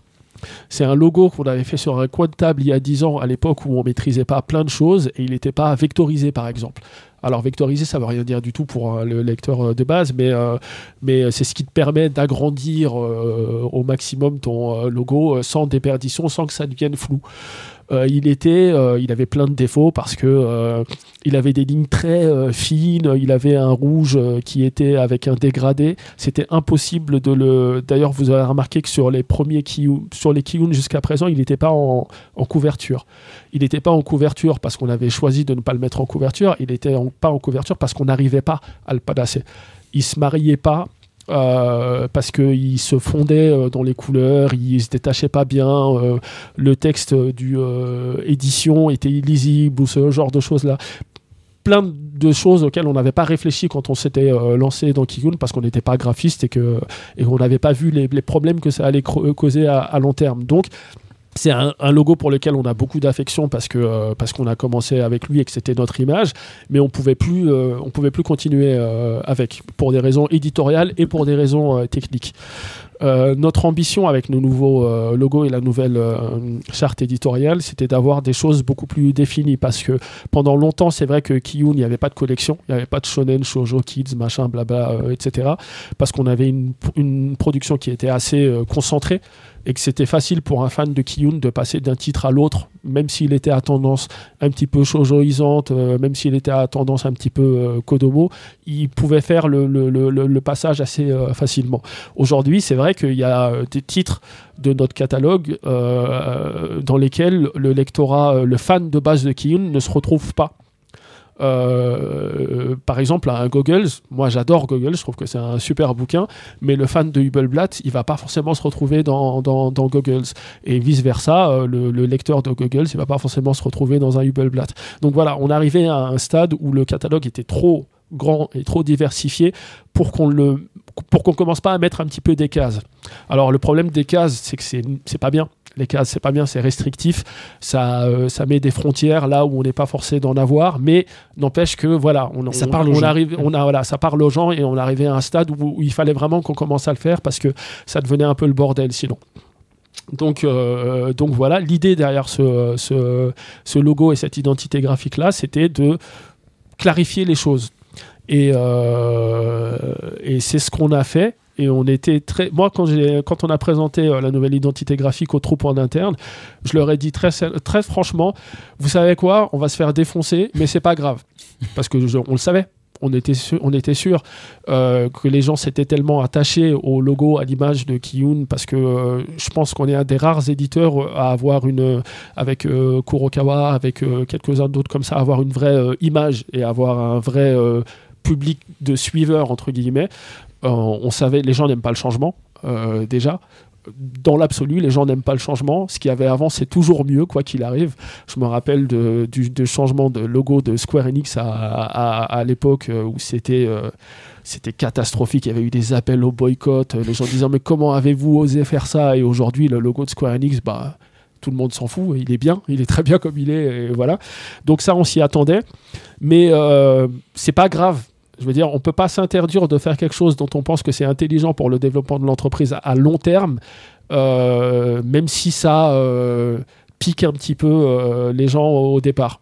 C'est euh, Qui finiront par s'habituer. ils finiront par s'abuser, exactement. C'est pas, c'était pas, bon, là je parle pour moi, c'était pas tant le changement parce que il faut changer à un moment donné. Ouais. C'était juste par exemple sur des séries courtes comme, euh, comme un Green Blood. Mm.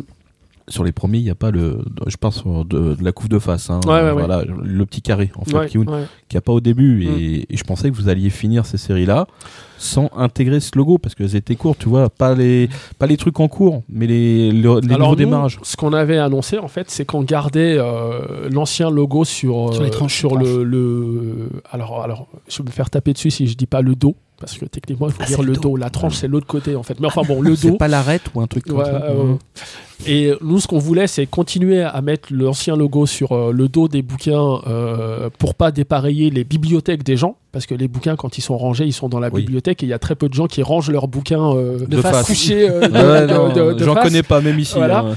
Donc voilà, on s'est dit pour les séries qui ont commencé avec l'ancien logo, on continue comme ça, comme ça, euh, parce que c'est toujours le, le- en cas de changement de logo, c'est toujours ce que les fans disaient. Moi, j'aime pas quand la tranche, euh, quand le dos, pardon, change en cours de en, cours de route. Et donc nous, c'est à ça qu'on a voulu pallier. Par contre, en C1 c'est un nouveau logo. Il faut bien qu'on commence à communiquer un petit peu sur l'identité Ah non, graphique. mais- Et c'est vrai que euh, ça, moi, ça me pose moins, faire ça me pose moins, cases. voilà, ça me pose moins de problèmes euh, sur la, la couverture de, Ouais, de Je comprends que ça embête les gens, mais euh, mais Oui, non, bon. mais ça change à rien, on est Mm. d'accord. C'est Mm. juste que, en fait, tout le monde avait, en tout cas, le gros de, des gens que j'ai rencontrés qui m'en ont parlé, Mm. c'était, mais pourquoi ils ont pas attendu que le démarrage d'une nouvelle série? Pourquoi ils ont pas laissé finir les couves comme elles étaient bon, Voilà, c'est tout. Parce Bon, que, en fait, pour être parfaitement honnête, un éditeur qui change de logo aujourd'hui, euh, il arrête tout. Ouais. Euh, il change euh, tout de A à Z parce que quand tu changes d'image, tu changes d'image et que c'est difficile de coexister avec son ancienne image. Mm. On a continué à coexister avec l'ancien logo parce que on est nous-mêmes lecteurs, on est nous-mêmes euh, collectionneurs et que nous-mêmes ça nous fait chier d'avoir des dos qui changent en, en cours de route. Mais c'est plus une concession qu'autre chose en fait. C'est-à-dire qu'en temps normal, tu changes d'image, tu changes d'image, l'ancien logo, il est plus, il est plus là. Donc attendre des nouvelles, juste les nouvelles séries pour euh, le faire, sachant qu'on a des séries comme euh, Hubelblatt euh, ou euh, Pandora, enfin pas Pandora, c'est bientôt fini Pandora, mais Hubelblatt qui va continuer pour encore euh, euh, quatre bonnes années par exemple. On pouvait pas ne pas mettre notre nouveau logo sur une série qui va continuer pendant encore 2, 3, 4 ans. C'était pas, c'était pas possible. Il fallait quand même qu'on commence à le mettre sur les euh, bouquins, même s'il restait sur le, sur le dos. C'est pas, y a, de toute façon, il n'y a pas de solution parfaite quand on change d'image en- dans le manga parce que c'est de la série. En roman, c'est c'est plus facile. En littérature, Ouais, c'est ouais. beaucoup plus facile. Il n'y a pas de solution parfaite, mais voilà, on a essayé d'accommoder euh, Oui. les, les collectionneurs un, un minimum, et puis, euh, et puis voilà quoi. Voilà, tout le Mm. monde a- il trouvera son compte de toute façon. hein. Ils arrêteront pas la série parce que tu as changé le logo. Non, je pense pas non plus. Voilà, ils veulent savoir la suite, hein, euh, on est tous d'accord. Mais il y en a qui aiment bien savoir. Voilà. Ouais, ouais, ouais, ouais. Et donc, dans le courant de l'année 2014, euh, en mars, tu l'as dit tout à l'heure, euh, va avoir la sortie de Ad Astra, donc Ouais. euh, le tome 1, premier titre issu du catalogue Shueisha. Ouais. Et en mai, euh, Kiun l'a annoncé il y a quelques jours, euh, va donc sortir un titre euh, qui, qui, qui est pas très récent, mais euh, qui n'a jamais eu l'occasion d'être sorti en France Ouais. et qui a été très attendu. Dragon Quest Emblem of Roto. C'est un titre qu'on est super content et fier d'avoir au catalogue parce que euh, c'est. euh, il faut savoir que le titre était bloqué à la licence par euh, Square Enix pour des raisons de politique interne. Square Enix, pardon, euh, voulait euh, que le jeu vidéo sorte dans un premier temps, qui soit euh, clairement identifié par, les Français comme étant un jeu d'abord et un manga ensuite, avant de licencier le titre.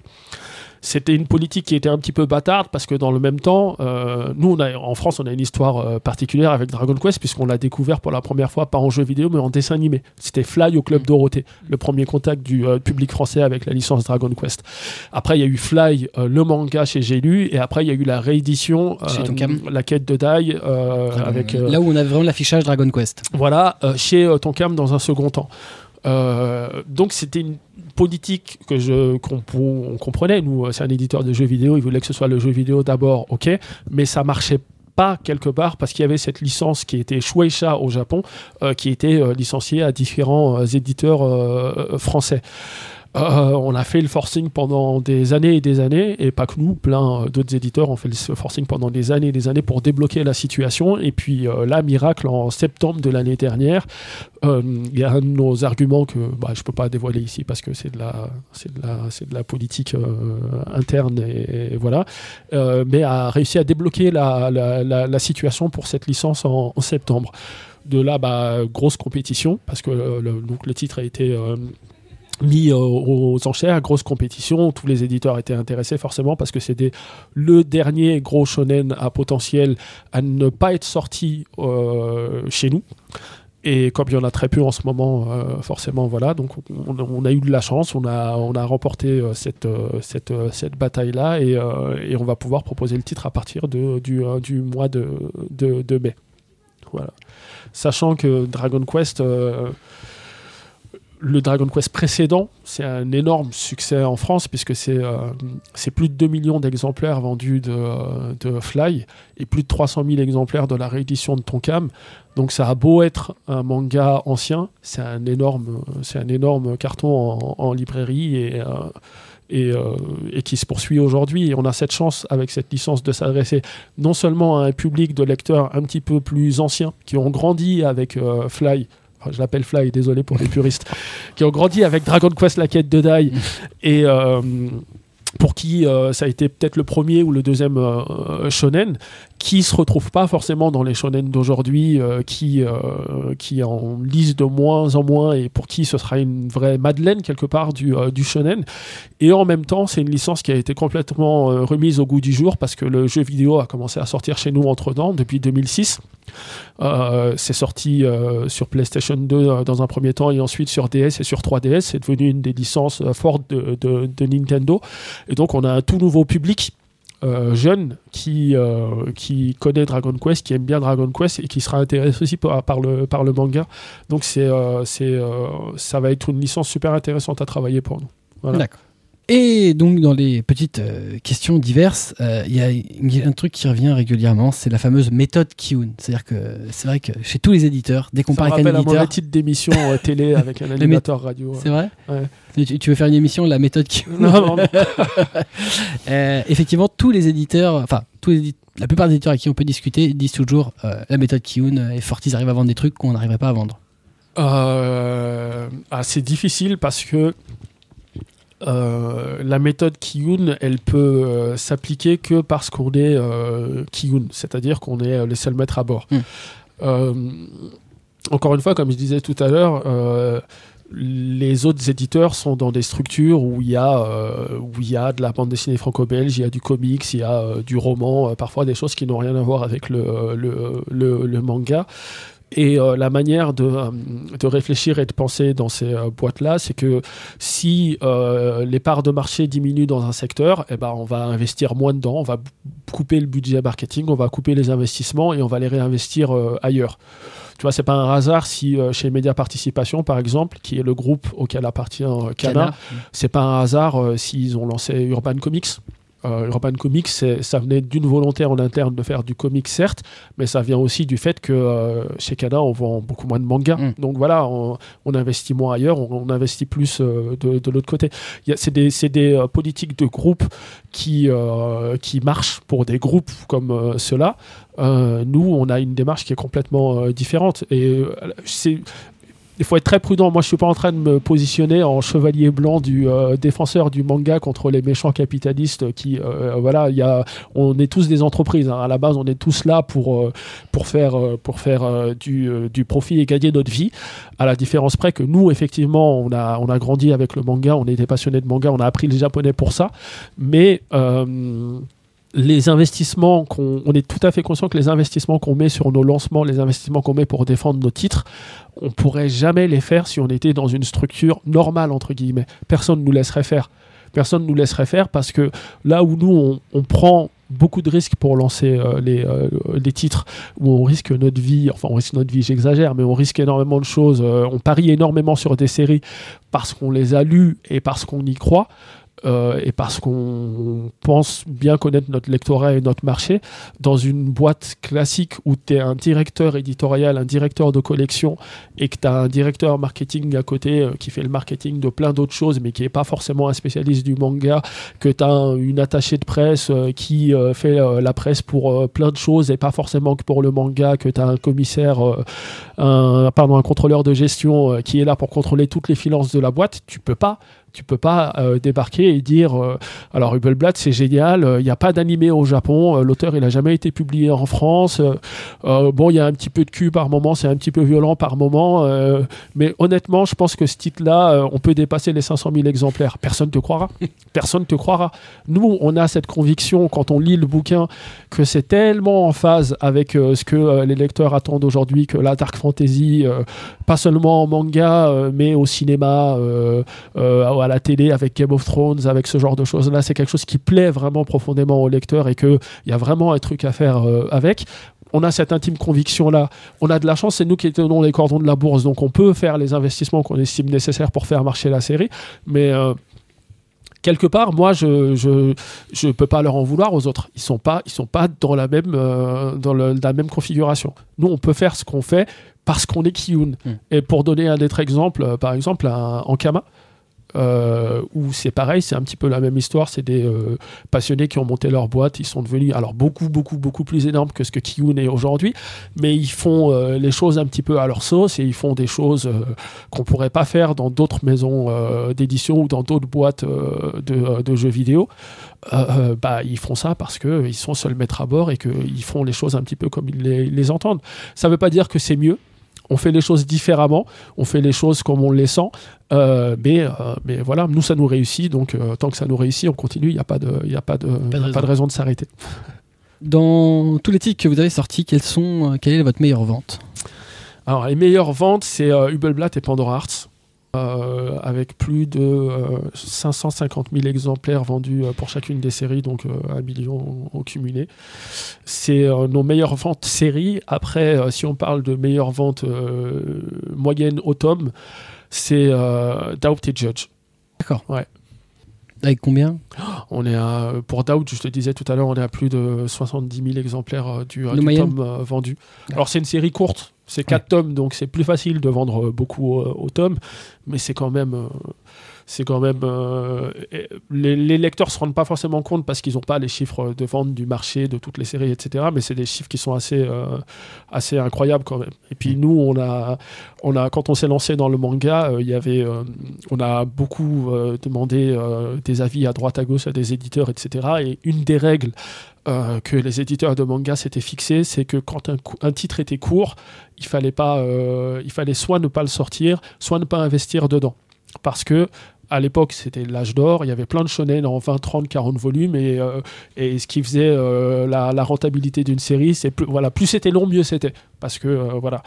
Nous, on a énormément de séries courtes dans le catalogue parce qu'on on- on s'est dit que, justement, dans un marché où les lecteurs font énormément de Naruto, énormément de One Piece et sont énormément sollicités par des séries longues, ils allaient de plus en plus vouloir avoir des respirations. Euh, à côté de ces longues séries, ils allaient de plus en plus vouloir avoir des one-shots, des séries en 2, 3, 4 tomes qui leur permettent de, découvrir d'autres univers, d'autres personnages, euh, euh, sans que ça veuille dire un investissement nouveau, très très long, qui puisse pas mesurer dans, le, dans le temps. C'est pour ça qu'il y a énormément de séries courtes chez nous. Et c'est pour ça que même si une série ne fait que 4 tomes comme Doubt ou, ou 6 comme Judge, euh, on s'interdit pas d'investir énormément dessus parce que, euh, parce, que, euh, parce que les gens achètent très très très facilement aujourd'hui des séries courtes. Voilà. Et puis court ne veut pas dire. Et courte ne veut pas dire mauvaise du tout. Parce qu'il y a que- énormément d'auteurs au Japon qui, euh, peut-être il y a tout de suite par exemple, moi j'aimerais bien que Prophétie ça fasse 3-4 tomes de plus. hein. En tant qu'éditeur euh, qui en vend beaucoup et qui aime beaucoup la série, ça me dérangerait pas que ça fasse 6 ou 7 tomes. Non, mais, Mais lui, il ne veut pas. Ouais. Lui, pour lui, une série, ça part du one shot et ça se termine à 3 tomes. Parce que euh, parce qu'il est comme ça, c'est son mode de réflexion, Ouais, c'est son mode de rédaction. Et puis, euh, et puis voilà. non, mais même euh, Une série Hideout, courte, c'est pas forcément une série interrompue. Quoi. Vrai Hideout que- en, en un one shot, t'es en un complètement one shot, convaincu. euh, euh, voilà, exactement. De quel titre, Kiyun, t'es le plus fier? Euh, alors, c'est, c'est, c'est- choisissez le bé- votre bébé que vous préférez le plus. C'est une question un petit peu difficile, euh, mais, euh, mais si je dois en choisir euh, qu'un, euh, je vois le monsieur à côté qui pointe Barakamon. Moi, j'adore Barakamon. mais le titre dont je suis le plus fier, c'est Bright Stories parce que c'est celui qui réussit à euh, faire lire du manga à des gens qui s'intéressent pas au manga dans un premier temps. Et moi, j'ai tellement souffert du manque de reconnaissance du manga quand j'étais euh, euh, lycéen, étudiant de japonais à la fac et compagnie. J'ai tellement euh, euh, les japonaiseries de Télérama et compagnie, ça m'a tellement fait chier qu'on on limite ça à euh, ce qu'on avait envie de, de, de- de- de limiter, que quand il y a un, que quand il y a un, un- un titre manga, et pas seulement Bright Stories, euh, qui plaît à un public de, de gens qui s'intéressent pas du Mhm. tout de ça, à ça à la base, et ben ça, me fait, euh, ça me fait énormément plaisir. Ouais, Bright Stories, Les Gouttes de Dieu. Aujourd'hui, les vrais succès du manga, pour moi, euh, voilà, euh, euh, Prophétie, meilleur lancement manga 2012, King's Game, meilleur lancement manga 2013, je suis super content. Mais les vrais succès pour euh, Kiyun, c'est les Cesare, c'est les Bright Stories, c'est les Goggles, parce que ça euh, amène des nouvelles personnes au manga. Et pour le marché, les, les, les, les, vrais succès, c'est des Chi Vicha. Moi, franchement, en tant qu'éditeur de manga, il n'y a rien qui me fait plus plaisir que d'allumer ma télé un samedi matin sur Canal Plus et de tomber sur euh, l'auteur de Chi Vicha qui, euh, qui est en train de se faire interviewer par Mouloud Achour. C'est super. On a besoin de ça. Avant, on avait un relais naturel qui était euh, le Club Dorothée. On, on était abreuvé de dessins animés japonais du matin au soir. C'était facile. Le renouvellement, il se faisait facilement. La culture japonaise, elle était exposée facilement. Aujourd'hui, on n'a plus ça. On a gagné d'autres trucs entre temps, mais on n'a plus, euh, on n'a plus ça. Et quand il y a, euh, voilà, quand il y a du euh, Jésus et Bouddha dans Télérama, quand il y a du Bright Stories dans Télérama, moi je suis, je suis content.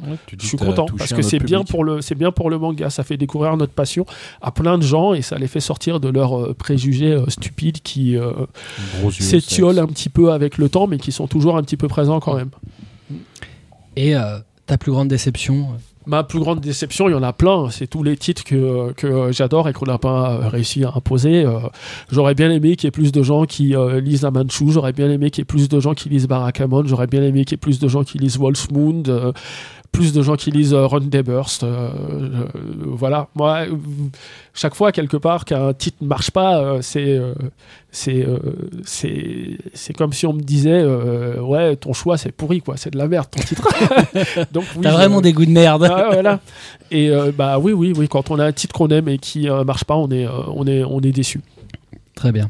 Bon, alors, donc, on a tous bien compris euh, que Tetsuya Tsutsui, euh, relation privilégiée. Ouais.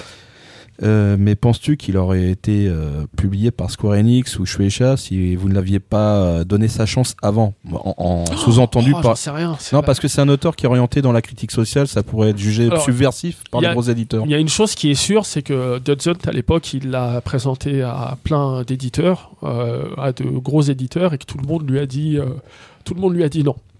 Euh, donc euh, je, je sais je sais pas s'il aurait fini par percer ou, ou pas. C'est vrai que c'est un auteur qui a c'est pas un auteur commercial dans le sens classique du terme, c'est-à-dire que c'est pas il n'y a pas de super pouvoir dans ces mangas. on quoi. est C'est, d'accord.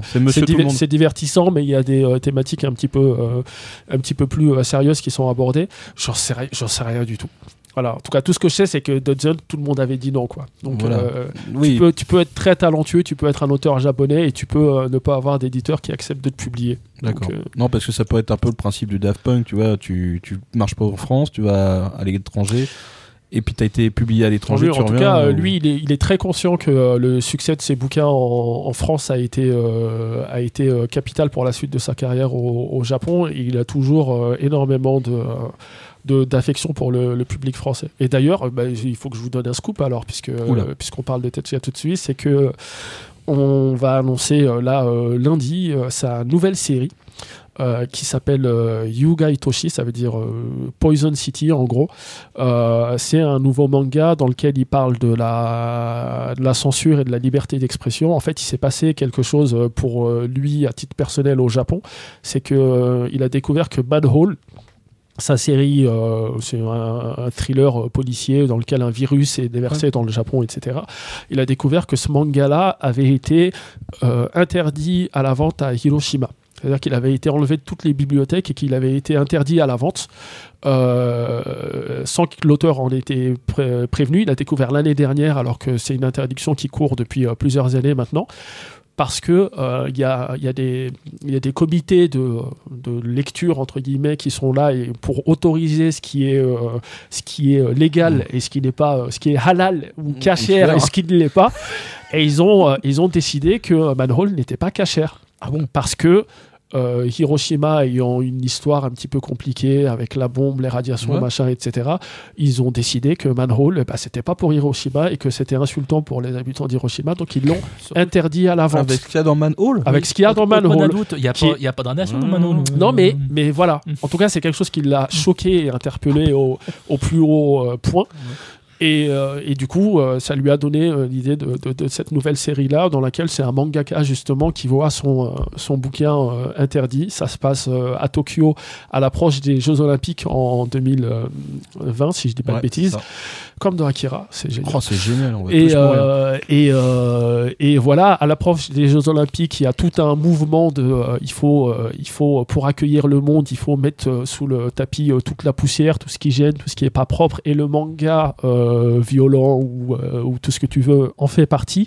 Et donc voilà, c'est l'histoire d'un mangaka qui voit son œuvre interdite dans cet environnement où tout le monde est, en train d'essayer de purifier euh, euh, la- l'atmosphère. et je trouve que c'est extrêmement dans l'air du temps, surtout euh, vu ce qui nous arrive en France aujourd'hui avec. Euh, avec la littérature jeunesse qui est taxée d'être pédophile et ce genre de, de Ah bon conneries. euh, oh, voilà, c'est pas possible. Voilà. Et, euh, et c'est une prévue pour une sortie quand? Alors, euh, la prépublication va commencer au Japon, parce que c'est comme pour euh, Prophecy, c'est euh, un projet euh, Kiyun, mais c'est aussi euh, publié par Shueisha au Japon. Donc, dans le Jumkai, a priori à partir du mois d'avril. Et puis, euh, nous, on, va, on est en train de réfléchir encore un petit peu à la, à la, la fenêtre de sortie. Mais ce sera dans l'année? C'est pas sûr. Ce sera peut-être euh, ce sera peut-être euh, début d'année prochaine. On va, on va, on Du va coup, voir. C'est pas décidé en tout cas. Très bien. Voilà. Voilà, donc euh, on a refait 10 ans et un peu plus de Kiun. On vous rappelle, euh, amis auditeurs, euh, que vous pouvez nous suivre sur notre page Facebook ainsi que sur notre compte Twitter mangacastfr. On remercie comme d'habitude euh, nos amis et partenaires de Manga Sanctuary. C'est évidemment le meilleur gestionnaire de collection manga et animé et ça se trouve à manga-sanctuary.com. On n'oublie pas évidemment notre partenaire de toujours, euh, la librairie Ayaku Shop, euh, rue Dante dans le 5e à Avec- Paris Avec plein de mangas chelous. avec des mangas chelous. On vous rappelle dans quelques jours le mangacast Tomake 14 avec nos chroniques manga et animés comme tous les mois. Ahmed, on te remercie d'être venu partager avec Merci nous de ces 10 m'avoir ans. invité, c'était cool. Ah ouais, non, on avait beaucoup aimé. Voilà, donc euh, bah, je crois qu'on va apprendre plein de choses euh, grâce à toi dans cette émission euh, bah, sur Kiun. On te souhaite évidemment plein de réussites pour la suite et puis bah, euh, plein de très bons mangas à venir chez Kiun. Eh ben, on l'espère. Quant à nous, on se, rede- on se donne rendez-vous le mois prochain donc pour un nouveau numéro de MangaCast et normalement une nouvelle saga. Comme je disais, c'est l'année des sagas. On vous laisse avec notre ending theme du jour. Euh, ce mois-ci, ce sera Psy Missing, euh, interprété par Mami Kawada. C'est l'opening theme de To Alu Majusu no Index, un manga euh, dont l'adaptation manga Tout est fait. sortie chez Kiun. Tout à fait. En attendant de se retrouver, comme d'habitude, lisez des mangas, matez des animés. C'est bon pour la santé. On vous kiffe. À bientôt. À bientôt. À bientôt.